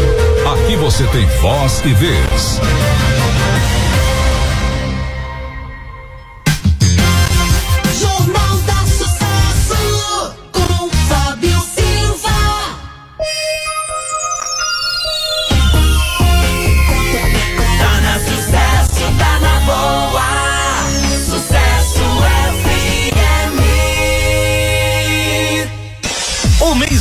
Especial do ano chegou e com isso a Med Mais Farma preparou um grande sorteio. Nas suas compras acima de 30 reais você ganha um cupom para concorrer a uma moto zero quilômetro. Se liga só, porque toda a linha de perfumaria está imperdível. Produtos com até 40% de desconto.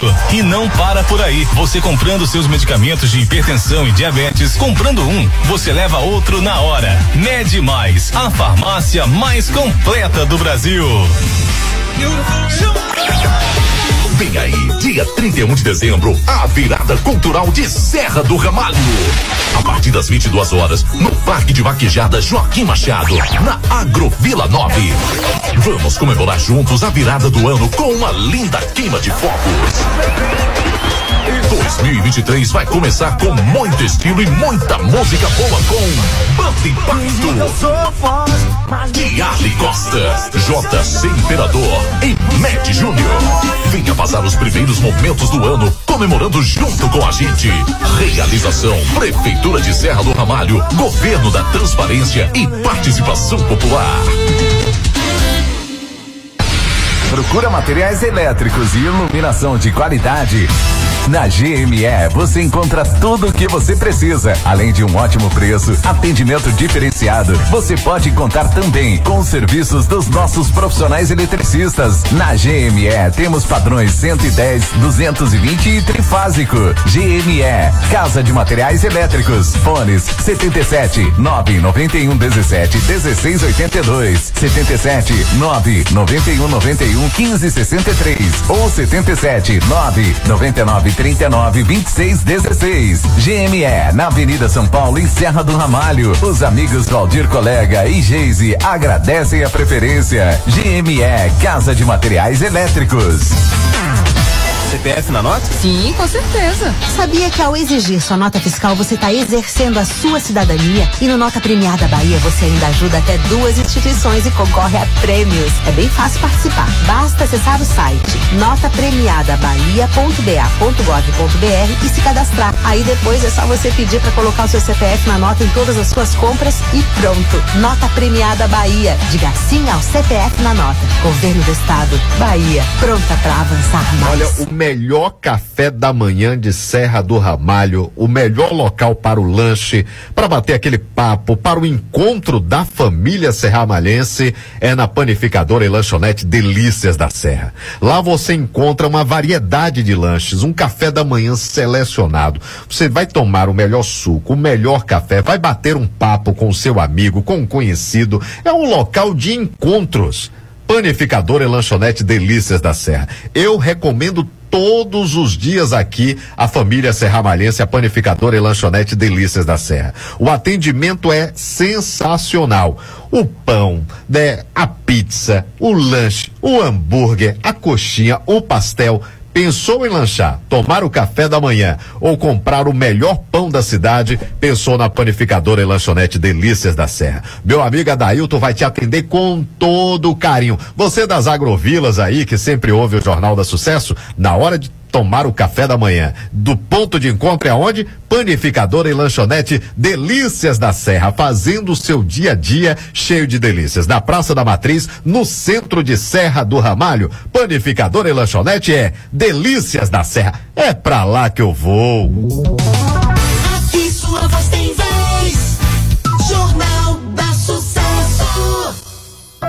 Está precisando renovar o seu guarda-roupa, mas não sabe por onde começar? Na Confecções Ramalho você encontra todas as peças clássicas essenciais para ter um guarda-roupa que te leve do trabalho para a balada, do almoço de família para o encontro romântico. Versatilidade, qualidade e preço baixo é na Confecções Ramalho, Avenida Sul, Centro de Serra do Ramalho. Confecções Ramalho, o prazer de vestir bem.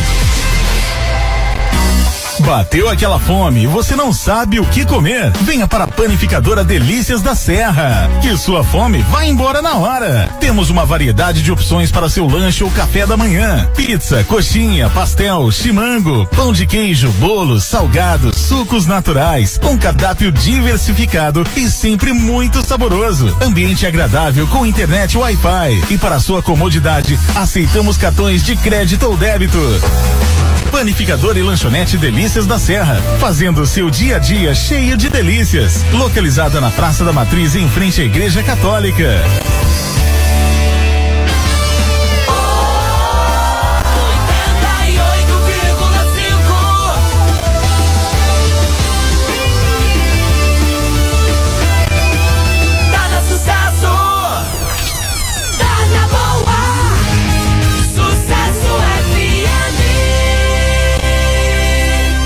Olha, eu quero falar para vocês da Bionature. Na Bionature você encontra os melhores temperos da cidade e agora nas festas de final de ano você vai garantir as suas castanhas, nozes, uvas passas e tudo para a sua ceia ficar ainda mais gostosa. Tem também o original nove mistura, o Mulher Mil e o melão de São Caetano, agora também a pomada nove mistura. Na Bionature você tem assistência farmacêutica de Diele Sampaio.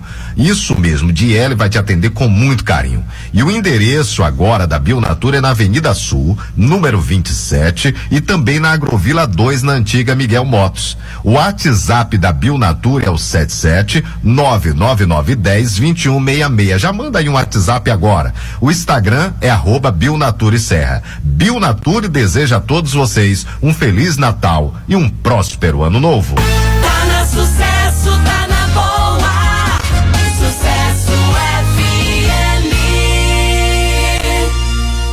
Deixa eu falar para vocês do Tiogenol. Tiogenol é um suplemento que age como fortificante. Se você sente dores no corpo, anda cansado, desanimado e sente fraqueza nos nervos, alivie tomando Tiogenol. Tiogenol ajuda também a combater anemia e perda de memória, fortalecendo os ossos, nervos e músculos. Tiogenol fortalece você da cabeça aos pés. Tiogenol líquido ou comprimidos. O azulzinho que te dá forças. Atenção, hein? O Tiogenol comprimidos é indicado para os adultos. Por quê? Porque ele é mais forte. Tiogenol você encontra nas boas farmácias.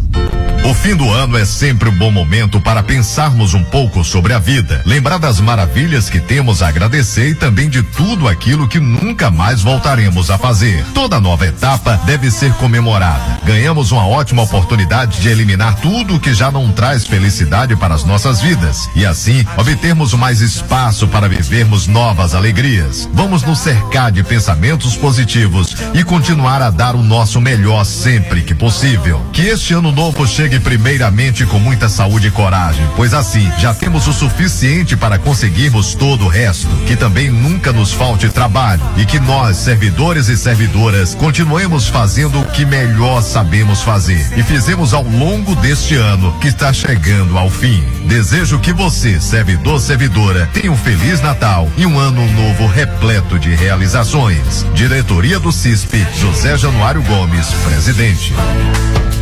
Já está em Serra do Ramalho a sua mais nova loja de utilidades. Mundo das Utilidades. Uma loja com inúmeras variedades, toda equipada para receber você. Mundo das Utilidades tem tudo o que você precisa em utilidades para o seu lar. Alumínios, vidros, plásticos, papelaria, importados, material escolar, brinquedos, presentes, utilidades em geral. Dividimos suas compras em até 10 vezes no cartão sem juros. Mania de vender barato. Localizada na Avenida Sul, na antiga Lojas Mapa, no coração de Serra do Ramalho. Vá conferir. Mundo das Utilidades. Que cara é essa, homem? Parece que comeu e não gostou. É que eu fui fazer umas compras lá de casa. Olha tantinho de coisa.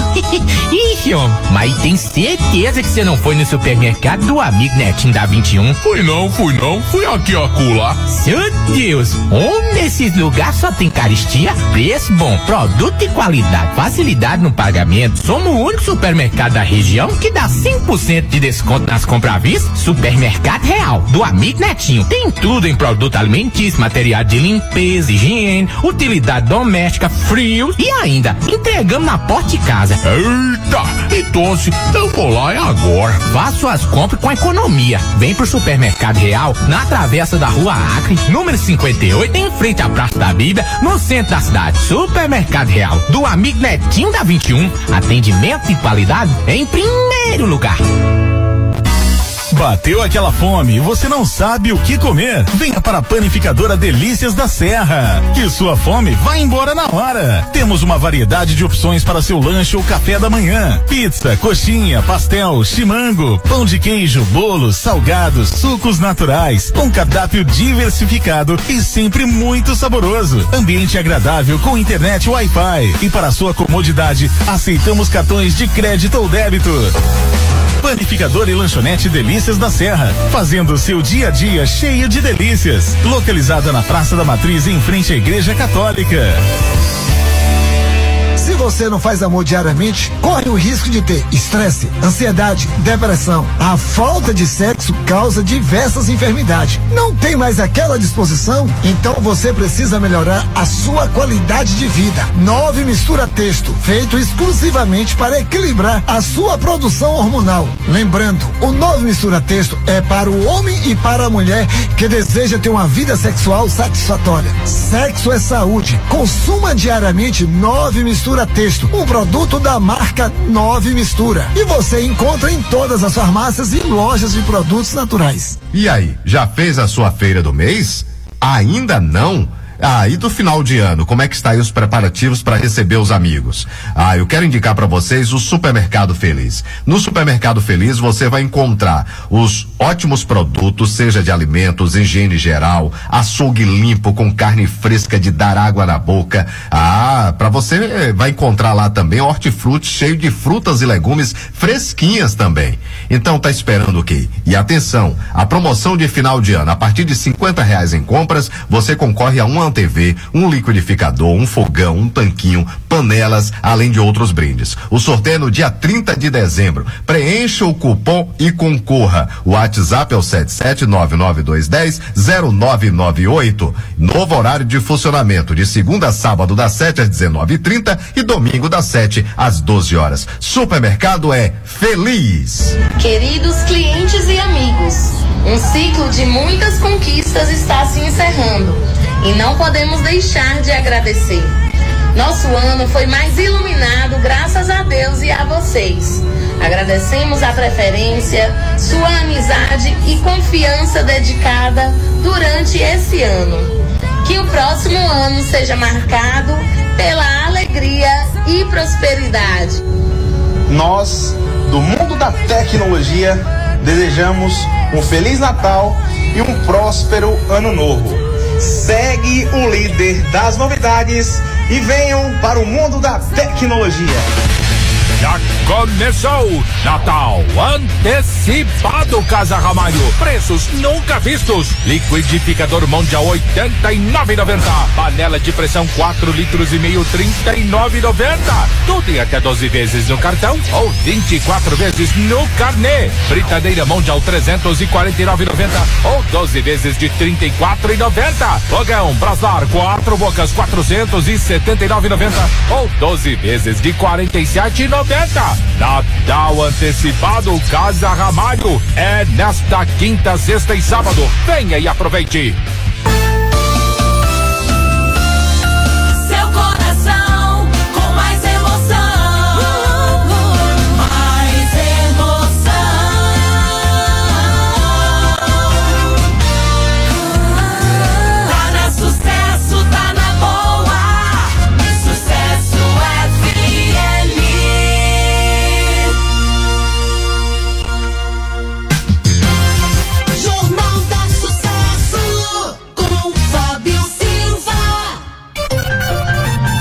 São 13h34. Excepcionalmente hoje não teremos o Blitz Sertanejo. Às 14 tem Vanderlei apresentando o Jornal da o Tarde de Sucesso. Falar em apresentar o Jornal da Sucesso. Amanhã, Vanderlei de Souza estará apresentando o Jornal da Sucesso. né? amanhã, Vanderlei de Souza apresenta o Jornal da Sucesso. E na sexta-feira, eh, Lorena Ramos estará apresentando o Jornal da Sucesso. Ela vai estar comandando o Jornal do Sucesso na sexta e amanhã Vanderlei de Souza. E Fábio Silva, ah, oh, também dá uma esparecida, né?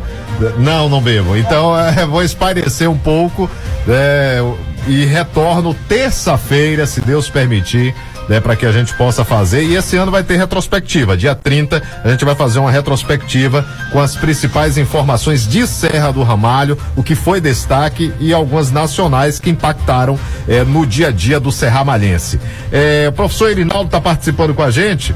Eh, professor Irinaldo, ele disse o seguinte: juridicamente não pode, só corrigindo. Juridicamente, ele, enquanto presidente do CISP, teria que abrir mão para assumir a secretaria. É, foi nesse sentido aí o Irisnaldo colocando. Ah, sim, sim, Então verdade. você não abre mão. Não, Fábio, não, porque nós, nós quando, quando resolvemos a nos candidatarmos à, à, à presidência e à direção do CISP, nós temos um propósito. E esse propósito nosso nós vamos seguir até o fim. Que é dar mais credibilidade e visibilidade ao sindicato. Acho que essa é a proposta nossa. E nós estamos conseguindo fazer isso. Eu acredito que a maioria, eu fico feliz, a gente que trabalha na área da educação também é muito interessante, porque lógico que você trabalha para alcançar o 100%. Né? Em qualquer local, você aqui no seu programa, você faz tudo para alcançar o 100%. Mas infelizmente, por outras N questões, não se consegue. Mas se você atinge 60%, você está vitorioso. E eu falo isso porque é, na luta nossa do dia a dia, os vigilantes é, escolares, por exemplo, é, eles tinham uma questão que era em relação à questão do salário. E a gente sentou com a gestão e aí resolveram dar é, uma gratificação por conta é, do período, né, que eles ficavam na escola observando o prédio, independente dormia, né? Todas essas questões. O adicional noturno, por lei, já tem. Exato. Já e tem. aí tem dois deles que não estavam recebendo a periculosidade. Tá? Ou, aí eles procuraram o sindicato, me fez essa pergunta, eu mandei para o, o nosso advogado e ele respondeu, Januário, eles também são vigilantes e têm os mesmos direitos tanto quanto. Em termos de servidor aposentado ou para se aposentar, é, o número é alto dentro de Serra do Ramalho? Fábio. Está para se aposentar. Que está para sentar, sim, esses dois anos, sim. Nós Puxa aí. Rodrigo, deixa eu ver se, se tá ok já o seu microfone agora. Deixa Nesses dois anos. Agora sim. Nesses dois anos o, o número de aposentados vai ser bastante. Pelo, Bastante. Sim, muita gente para aposentar, cara. E aí, nesse caso aí, o, o, o, o Imu- IMUP, né? É, o o IMUP. O IMUP, ele tem verba, né? O que arrecada, né? O que é repassado para o IMUP, né? Lógico que com o, o caixa que ele tem, dá para segurar a onda por um bom tempo desses servidores? Ó, pela, pela reunião que nós tivemos com Darley. Darley, né, com Darley, ele falou que o caixa até que tá saudável. Tá saudável. Tá saudável. Agora, pela projeção que ele fez, é a questão que a gente defende o concurso, né? Porque quem começa a trabalhar é quem sustenta os outros que Isso. vão aposentar. O, o concurso se torna essencial para que no futuro próximo isso não afete A saúde financeira. A saúde financeira, porque realmente vai afetar. É, logicamente que a dívida do IMUP foram de várias gerações de prefeitos, né? A dívida. Como é que está hoje né, o acompanhamento do sindicato com o repasse mensal do governo atual? Exatamente, esse foi um ponto que, inclusive, você recebeu nós é, é, no nosso na nossa página que tem na rádio aí, no programa, né? Aquela divulgação que você fez, a gente está acompanhando o mensal. Isso daí, porque isso é que nós precisamos acompanhar. E aí um servidor me procurou, Januário, mas vocês estão fazendo política para gestão. Eu falei, não, vamos esquecer a política para gestão. Isso aqui é nosso. No- Eu estou levando esses dados aqui porque esses dados é nosso. A gente precisa acompanhar isso mensalmente. Para depois que vier acontecer algo, aí sim eu vou ter que dizer, realmente a culpa foi minha, enquanto presidente, que não acompanhei essas situações. O, o- eu, eu culpo o principal culpado de o município ou o IMUP estar nessa situação, infelizmente, foram as gestões que passaram do sindicato. Você sabe que chegou em complementação hoje da educação, né? Sabemos. Um milhão Sabemos. 56 mil 955 reais e 31 centavos, isso só do Fundeb. Exatamente. E depois a gente vai estar falando para fechar isso daí. Então, assim, porque ainda tem a última parcela dia 30, né? Tem, Tem dia, aí. é, FPM dia FPM 20, dia 30 que. que não, fecha. 20 já foi. 20 já foi, dia 30 que fecha. Exatamente. Até esse ano vai fechar mais cedo por conta de virada, né? Não, mas 30 é uma sexta. Não, então Ex- cai na a sexta exata cai mesmo. na sexta mesmo. Então, assim, Fábio, é, como estávamos falando, essa questão, acho que o papel do sindicato é estar ali para ouvir a demanda do servidor no dia a dia. O nosso sindicato ele funciona a semana inteira, todos os dias, de segunda a sexta, de 8 ao meio-dia, das 14 às 17. Temos uma secretária lá para atender todas as demandas, nos passar. O nosso advogado ele atende uma vez por mês, dependendo da demanda, pode ser duas ou três. Inclusive, esse, mês ele atendeu duas vezes aqui por conta da demanda, que nós fizemos o quê? Pegamos, ele pegou justamente os profissionais que estão já no período aí, faltando um ou dois anos para se aposentar. E já está começando a organizar as pastas desses servidores para quando ele chega, ele já está ciente dessa situação. E tudo que foi conquistado né, é, é incluído na aposentadoria em termos de graduações, tudo é, é, é, que não foi reconhecido né, durante o período, talvez é, é, por um lapso da gestão, das gestões que passaram. Quando chega na hora de se aposentar, isso é colocado tudo né, para ele ter o ganho maior? Hoje sim. Hoje sim, porque em conversa com o nosso é, Agnaldo, ele é o nosso contador, contador jurídico, ele colocou justamente essa questão. Janu- ele teve aqui duas vezes esse mês falando, Januário, é, vocês servidores agora vai ser interessante pelo o novo sistema de e-social, que é um sistema que foi implantado, né? E que isso para os gestores não é bom. Não é bom. Por quê? Aí ele falou, vamos pegar você, Januário, hoje o seu salário é de cinco mil reais. Se eh, no período da sua aposentadoria você estiver com um salário de 6 mil, o que vai valer é aquele valor naquele momento.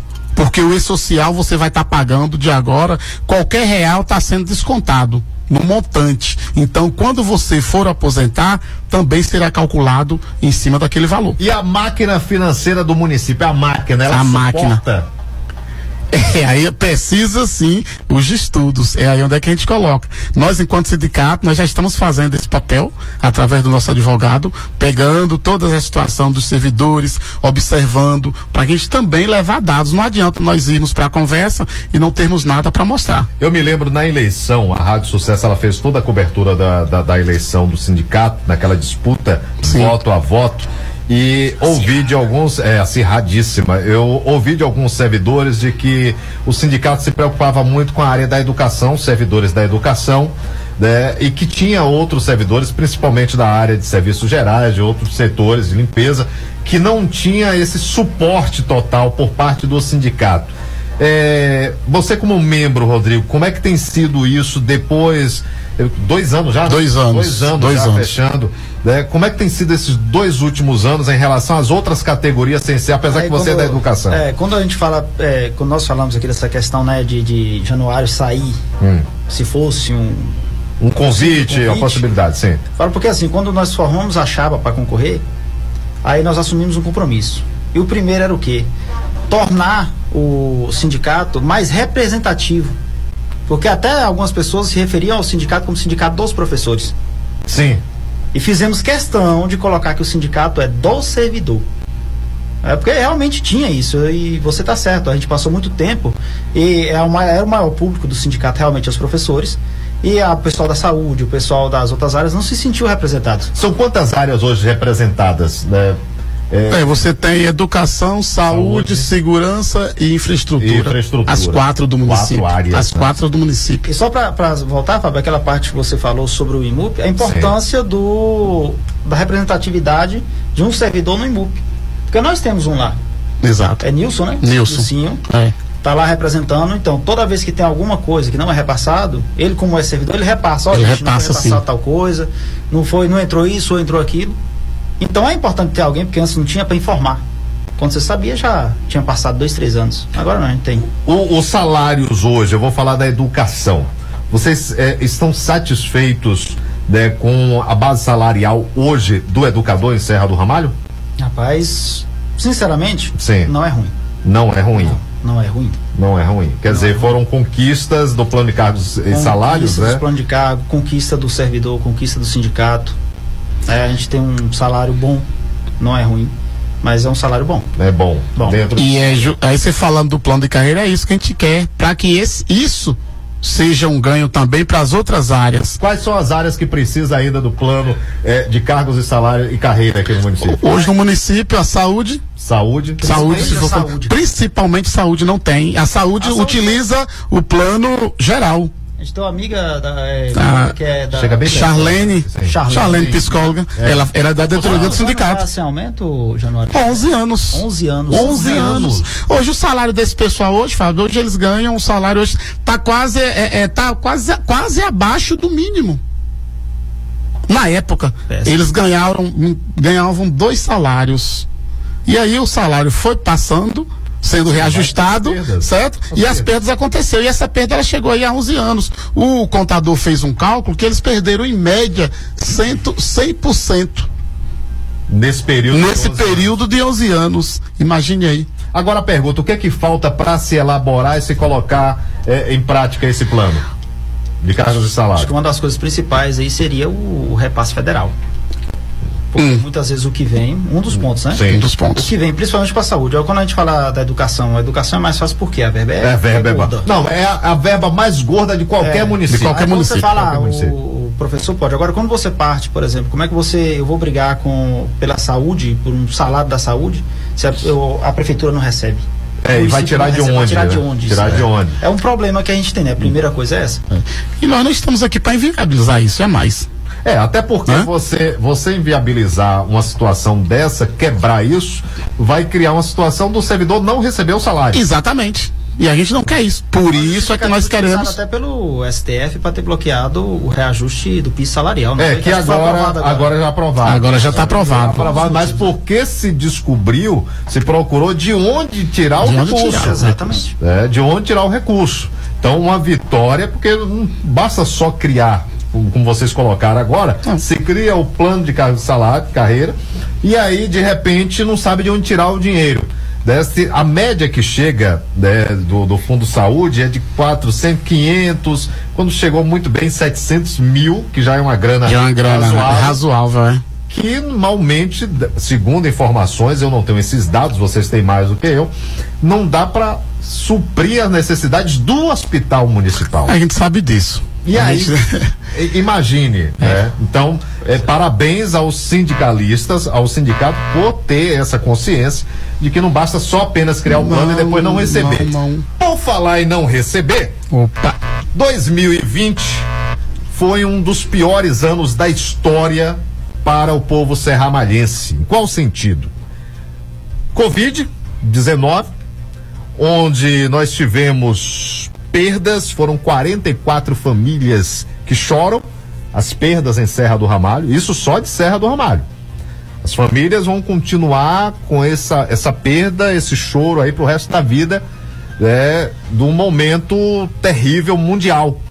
E que não, não escapamos ainda, diminuímos a situação né, devido à vacina. Pelo menos eu acredito na vacina e respeito a sua opinião se você não acredita. Eu me vacino e mesmo assim ainda peguei Covid. Ah, mas Fábio, você vacinou e pegou Covid? Sim, mas não precisei ir para o hospital. né? eu fiquei, foi até nesse período agora que é o número menor, sete dias, isolado. né? os sintomas foi dor de cabeça, dores nas pernas eu tive, mas não tive nenhum problema respiratório. E até acompanhava né, ontem, para eu não mentir, ontem de madrugada assisti um documentário do Paulo Gustavo, um documentário novo, né, onde no final, quando ele contraiu o Covid, tava, ele estava juntamente com o companheiro buscando onde tinha vacina para tomar a vacina. E não conseguiu. Né? Veio a óbito. Só para lembrar. Mas respeito cada um que tem a sua opinião. Né? Eu, meu, minha filha de 12 anos tomou novamente agora a dose.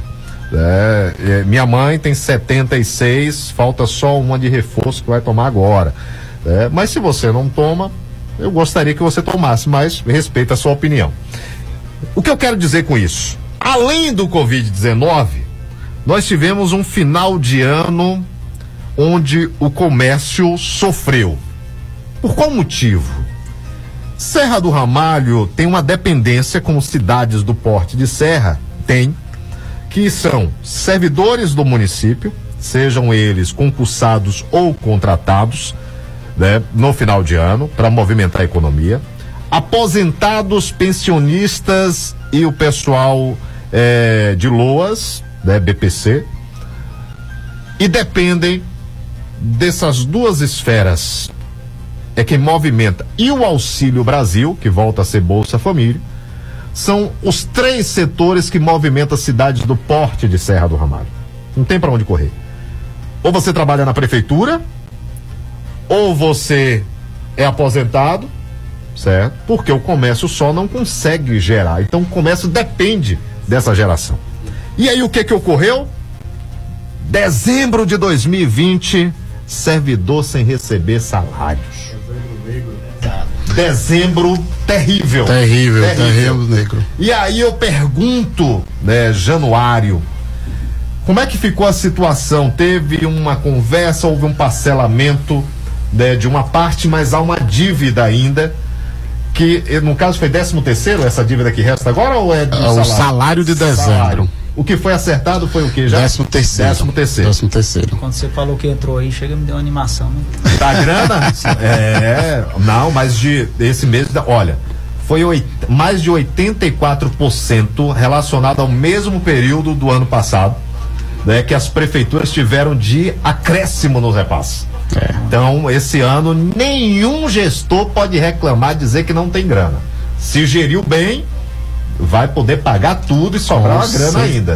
certo? Com certeza. A pergunta que eu faço, desse salário de 2020, na sua nota do sindicato que está divulgando aqui, houve uma conversa de parcelamento em 2023. Sim. Como é que está o andamento? O servidor perdeu o dinheiro ou vai ter o dinheiro? Pronto. Fábio, eu vou pegar do início. Veja bem. É, no nosso primeiro contato com a gestão, me parece que 15 de janeiro de 2021, foi o nosso primeiro encontro, não falha a memória, e a gente começou a discutir de que maneira seria pago esses valores. E observamos que o Fundeb na época tinha um caixa interessante, tá? Com o recurso do mês, 4 milhões umas frações. E aí o que que acontece? A gestão 2020 tinha ficado em conta 980 mil. O gestor pagou-se o terço de férias dos servidores da educação. E aí nós começamos a procurar meios, fomos até o TCM e se o município, naquela época, quisesse fazer esse pagamento, poderia ter feito legalmente. Por conta de que o TCM e o Fundeb na época dava essa brecha. Mas essa brecha ela encerrou em abril. 30, Uma janela que se abriu. Exatamente, fechou. 30 de abril. Quando nós procuramos a gestão, inclusive o Romário estava no dia, ficou muito chateado por conta disso. Uai, mas vocês sabiam que tinha esse processo, por que também não chamou para conversa? Beleza. Se passou isso, iniciou-se, continuou-se as negociações, chegando, sentamos com a gestão e falou, olha, nós vamos conseguir pagar, mas só conseguimos pagar dessa maneira. Vamos dividir em sete vezes, fracionado os salários dos servidores. E a gente foi pela opção de pagar primeiro as primeiras pastas e os menores salários, que começou em junho, pagando primeiro a saúde, em três meses, depois veio a infraestrutura, segurança e outras questões, e por último veio a educação, que terminou em junho agora de 2022. 22. E aí procuramos a gestão já para sentar e negociar o salário de dezembro de 2020 que estava em aberto. Conseguimos com o gestor depois da, da- das eleições, sentamos com ele, como foi acertado antes, e aí se fechou. Ele disse: Olha, vamos fazer o seguinte, eu vou aguardar, vamos aguardar até o ano que vem, início do ano que vem. Em fevereiro nós vamos estar sentando Antes disso, ele nos deu, disse que precisaria fazer um estudo de impacto. Qual seria o impacto disso na folha do servidor do município, né? Que essa grana ela sai do FPM. Que essa ela, ela sai do, do recurso livre, que a gente costuma dizer que é o FPM, né? E aí ele fez esse impacto, nos passou esse impacto. Eu passei para o nosso jurídico, advogado e contador.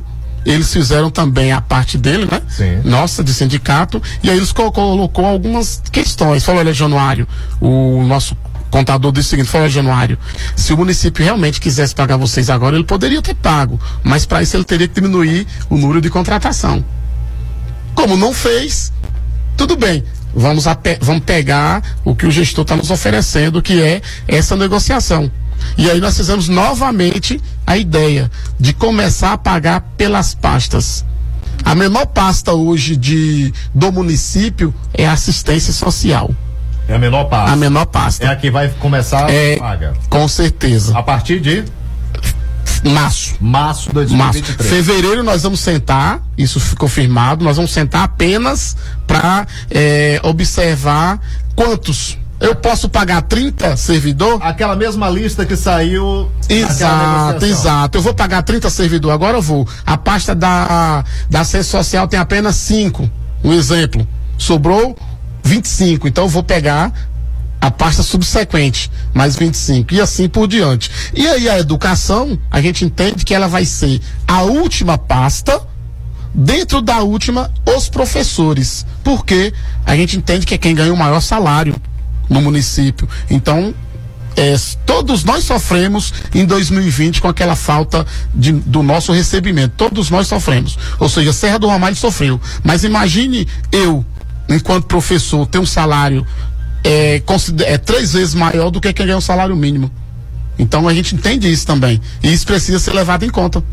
E a gente está fazendo isso, e o gestor também entendeu e falou: não, é interessante essa ideia. E a gente acata, trouxemos para o servidor isso daí, e espera que em 2023 já iniciamos com esse recebimento de 2020 em atraso. A Neide colocou, e aí vocês vão me corrigir, Rodrigo e Januário, né? Porque é tanta informação que a gente acaba se perdendo em alguns momentos. É, a Neide colocou que os aposentados até hoje não recebeu nada. Os aposentados teve algum atraso, alguma situação é, na gestão passada? Então, Fábio, o que os meninos comentam, a gente está tendo mesmo. A professora Marlúcia também me procura sempre nesse sentido. Porque, é, e aí eu, eu conversando com o Márcio, o Márcio me atende super bem. Todas as vezes que eu procurei, nunca me deixou, em outras palavras, no vácuo, tá? Então, assim, ele passa, falou, olha, Januário, qualquer servidor que lhe reclamar de qualquer situação, manda nos procurar com requerimento. É o correto. Né? Esse negócio de fala, só falar, você É documento. É documento. É documento então ele fala isso, orienta o servidor aí tem aqui, ó, requer, nós vamos analisar e depois estaremos dando uma resposta se foi erro da gestão ou se é a situação do IMUP, né? Eu aposentei em junho. Quem vai arcar com minha despesa de junho para frente é o IMUP. Quem vai arcar da minha despesa de junho Janeiro até- até junho é o município. Ah, então deve ter sido. Você tá esse entendendo? caso. É, é uns casos desse tipo que os aposentados estão. E é direito deles receberem sim. Sim, chega pertinho aí, É. Rodrigo. É, eu te falo assim, que esse caso aí que aposentou em 2020. 2021. 2021. Ou seja, não recebeu em 2020 e aposentou em 2021. Aí como ele saiu da folha do, dos 60 e dos 40, agora é 70, Exato, agora é 70. Aí ele não entrou ne- nesse cálculo. Exato. Ele tem o direito de receber. Você tá entendendo? Então não recebeu. E aí onde é que Márcio coloca o administrativo para que entre com requerimento, porque ele vai analisar e vai fazer o pagamento para essas Mas pessoas. esse requerimento tem que ser pessoal ou o requerimento pode ser via sindicato? Primeiramente, pessoal. Pessoal. Havendo uma negativa, aí entra o sindicato. Gente, eu tenho que encerrar. Sabe que hora é essa? São 13h58. Né? Já, o Vanderlei já está ali. Já tá agoniado, mas vamos agoniado. encerrar assim. Mas eu, eu quero saber o seguinte: qual a mensagem? Eu quero ouvir também o Rodrigo, que é educador. É, é da 14 você? Você- Agrovila lá na 14. 14, um abraço ao pessoal da Agrovila 14. Como é que tá a estrada pra 14? Boa. Tá boa? O asfalto é bom. Ó, que maravilha. Não é aquele asfalto Tirando as ruas, as ruas, às vezes tem uns buracos lá de lama, mas o Que, asfalto é bom. que dá 9 pra 10, companheiro. O problema tá pra É, chegar o- aqui. Tá, tá É. feio. Tá viu? puxado. Tá puxado. Qual a mensagem você deixa para os educadores nesse momento, Rodrigo? Seus colegas. Para os meus né, de colegas, né, desejar para eles um Feliz Natal, um próspero ano novo. Que venham cheios de energias, porque quando termina o ano, geralmente o professor tá com a energia lá embaixo. Entra, em recesso amanhã, né? Não, Já na verdade entrou em dia 16. 16. 16. Entramos em recesso, né? E agora é hora de recarregar as energias, de pegar a fé em Deus. É, torna janeiro ou fevereiro? É, torna 30 de janeiro. 30 de janeiro. 30 de janeiro. 30 de janeiro. Professor que já- retorna Peraí, todas. 30 de janeiro? Não, 30 não, primeiro de fevereiro. Primeiro é, de é- fevereiro. é 30 dias de férias. Ah, tá. Primeiro de fevereiro. Mas 30 de janeiro acaba, né? acaba o sonho. A gente pensa no dia que acaba. Dia primeiro que voltem todos com, com saúde, com força, com fé. Para 2023 a gente ter um ano de, de paz, um ano de prosperidade, um ano que a gente possa fazer que nossos alunos saiam melhor da Sim. sala de aula, que a gente consiga fazer com que eles aprendam, né? Que a gente tem um problema sério de educação, não só em Serra do Ramalho, mas no Brasil. E é isso que a gente deseja por um ano aí, prosperidade, paz e saúde, para que possa voltar todo mundo com força para trabalhar. É, eu quero aqui nesse momento agradecer, é, Januário. Qual a mensagem você deixa para os servidores, né, para o ano que está vindo e esse que está findando agora? Fábio, primeiramente eu quero agradecer a Deus, né? Por estar vivo estar na luta com o servidor. Até porque eu sou servidor e eu quero o melhor para mim. Quando você quer o melhor para você, automaticamente você está transmitindo ao outro.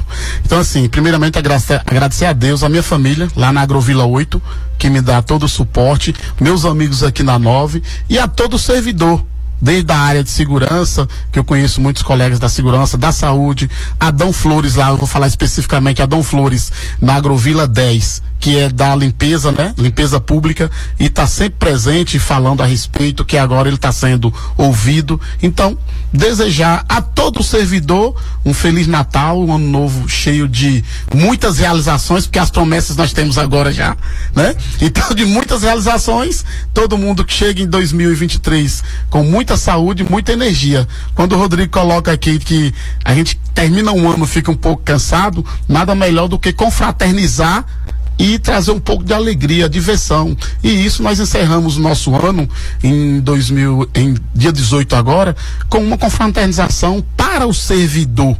E fomos surpreendidos com o número de pessoas que tiveram presente. Né? Então, para a gente é muito gratificante esse retorno. E a gente parabeniza cada um servidor, que Deus abençoe cada um e muito sucesso. Já que você falou, só, já que ele falou também, mandar um abraço pra minha família também, né? Sim. Toda a Tem família que falar. lá, toda a família e amigos São aí. torcedores do Corinthians, é isso? Graças a Deus não, palmeirense. Mas tem muito corintiano, flamenguista também. Um abraço, Rodrigo. Um abraço pra sua Obrigado, família Fábio. lá. É, bom dia, Fábio. Olha. É, parabéns, Lica tá arrumando a estrada da Agrovila 12. Dona Maria da Agrovila 12. Parabéns aí. Januário, parabéns pelo trabalho de excelência, sempre em defesa do servidor público. João, né, mandou aqui pra gente. Januário, sucesso pra você né, e a todos os servidores que possamos em 2023 né, ter o mesmo êxito, ou melhor, logicamente, Melhor. em 2022. Com certeza. Obrigado, Fábio, que agradeço. E agradecer você também, Rádio Sucesso, por estar sempre presente, estar sempre nos convidando, dialogando. Acho que esse, é interessante levar essa mensagem ao servidor, né? Que é o principal é, é, responsável por isso. É você, enquanto jornalista, que está fazendo isso muito bem. Muito obrigado a todos, gente. Final do programa. Amanhã, Vanderlei de Souza apresentará o Jornal da Sucesso. Na sexta-feira, Lorena Ramos. Um abraço. Ô, Cassandra Maia. Ô, Cassandra Maia. Viu? Até terça-feira, viu? Fica aí em companhia aí do Vanderlei e da Lorena Ramos. Um abraço a todos vocês. Recebam muito carinho o Vanderlei amanhã e a Lorena na sexta-feira. Tchau, pessoal.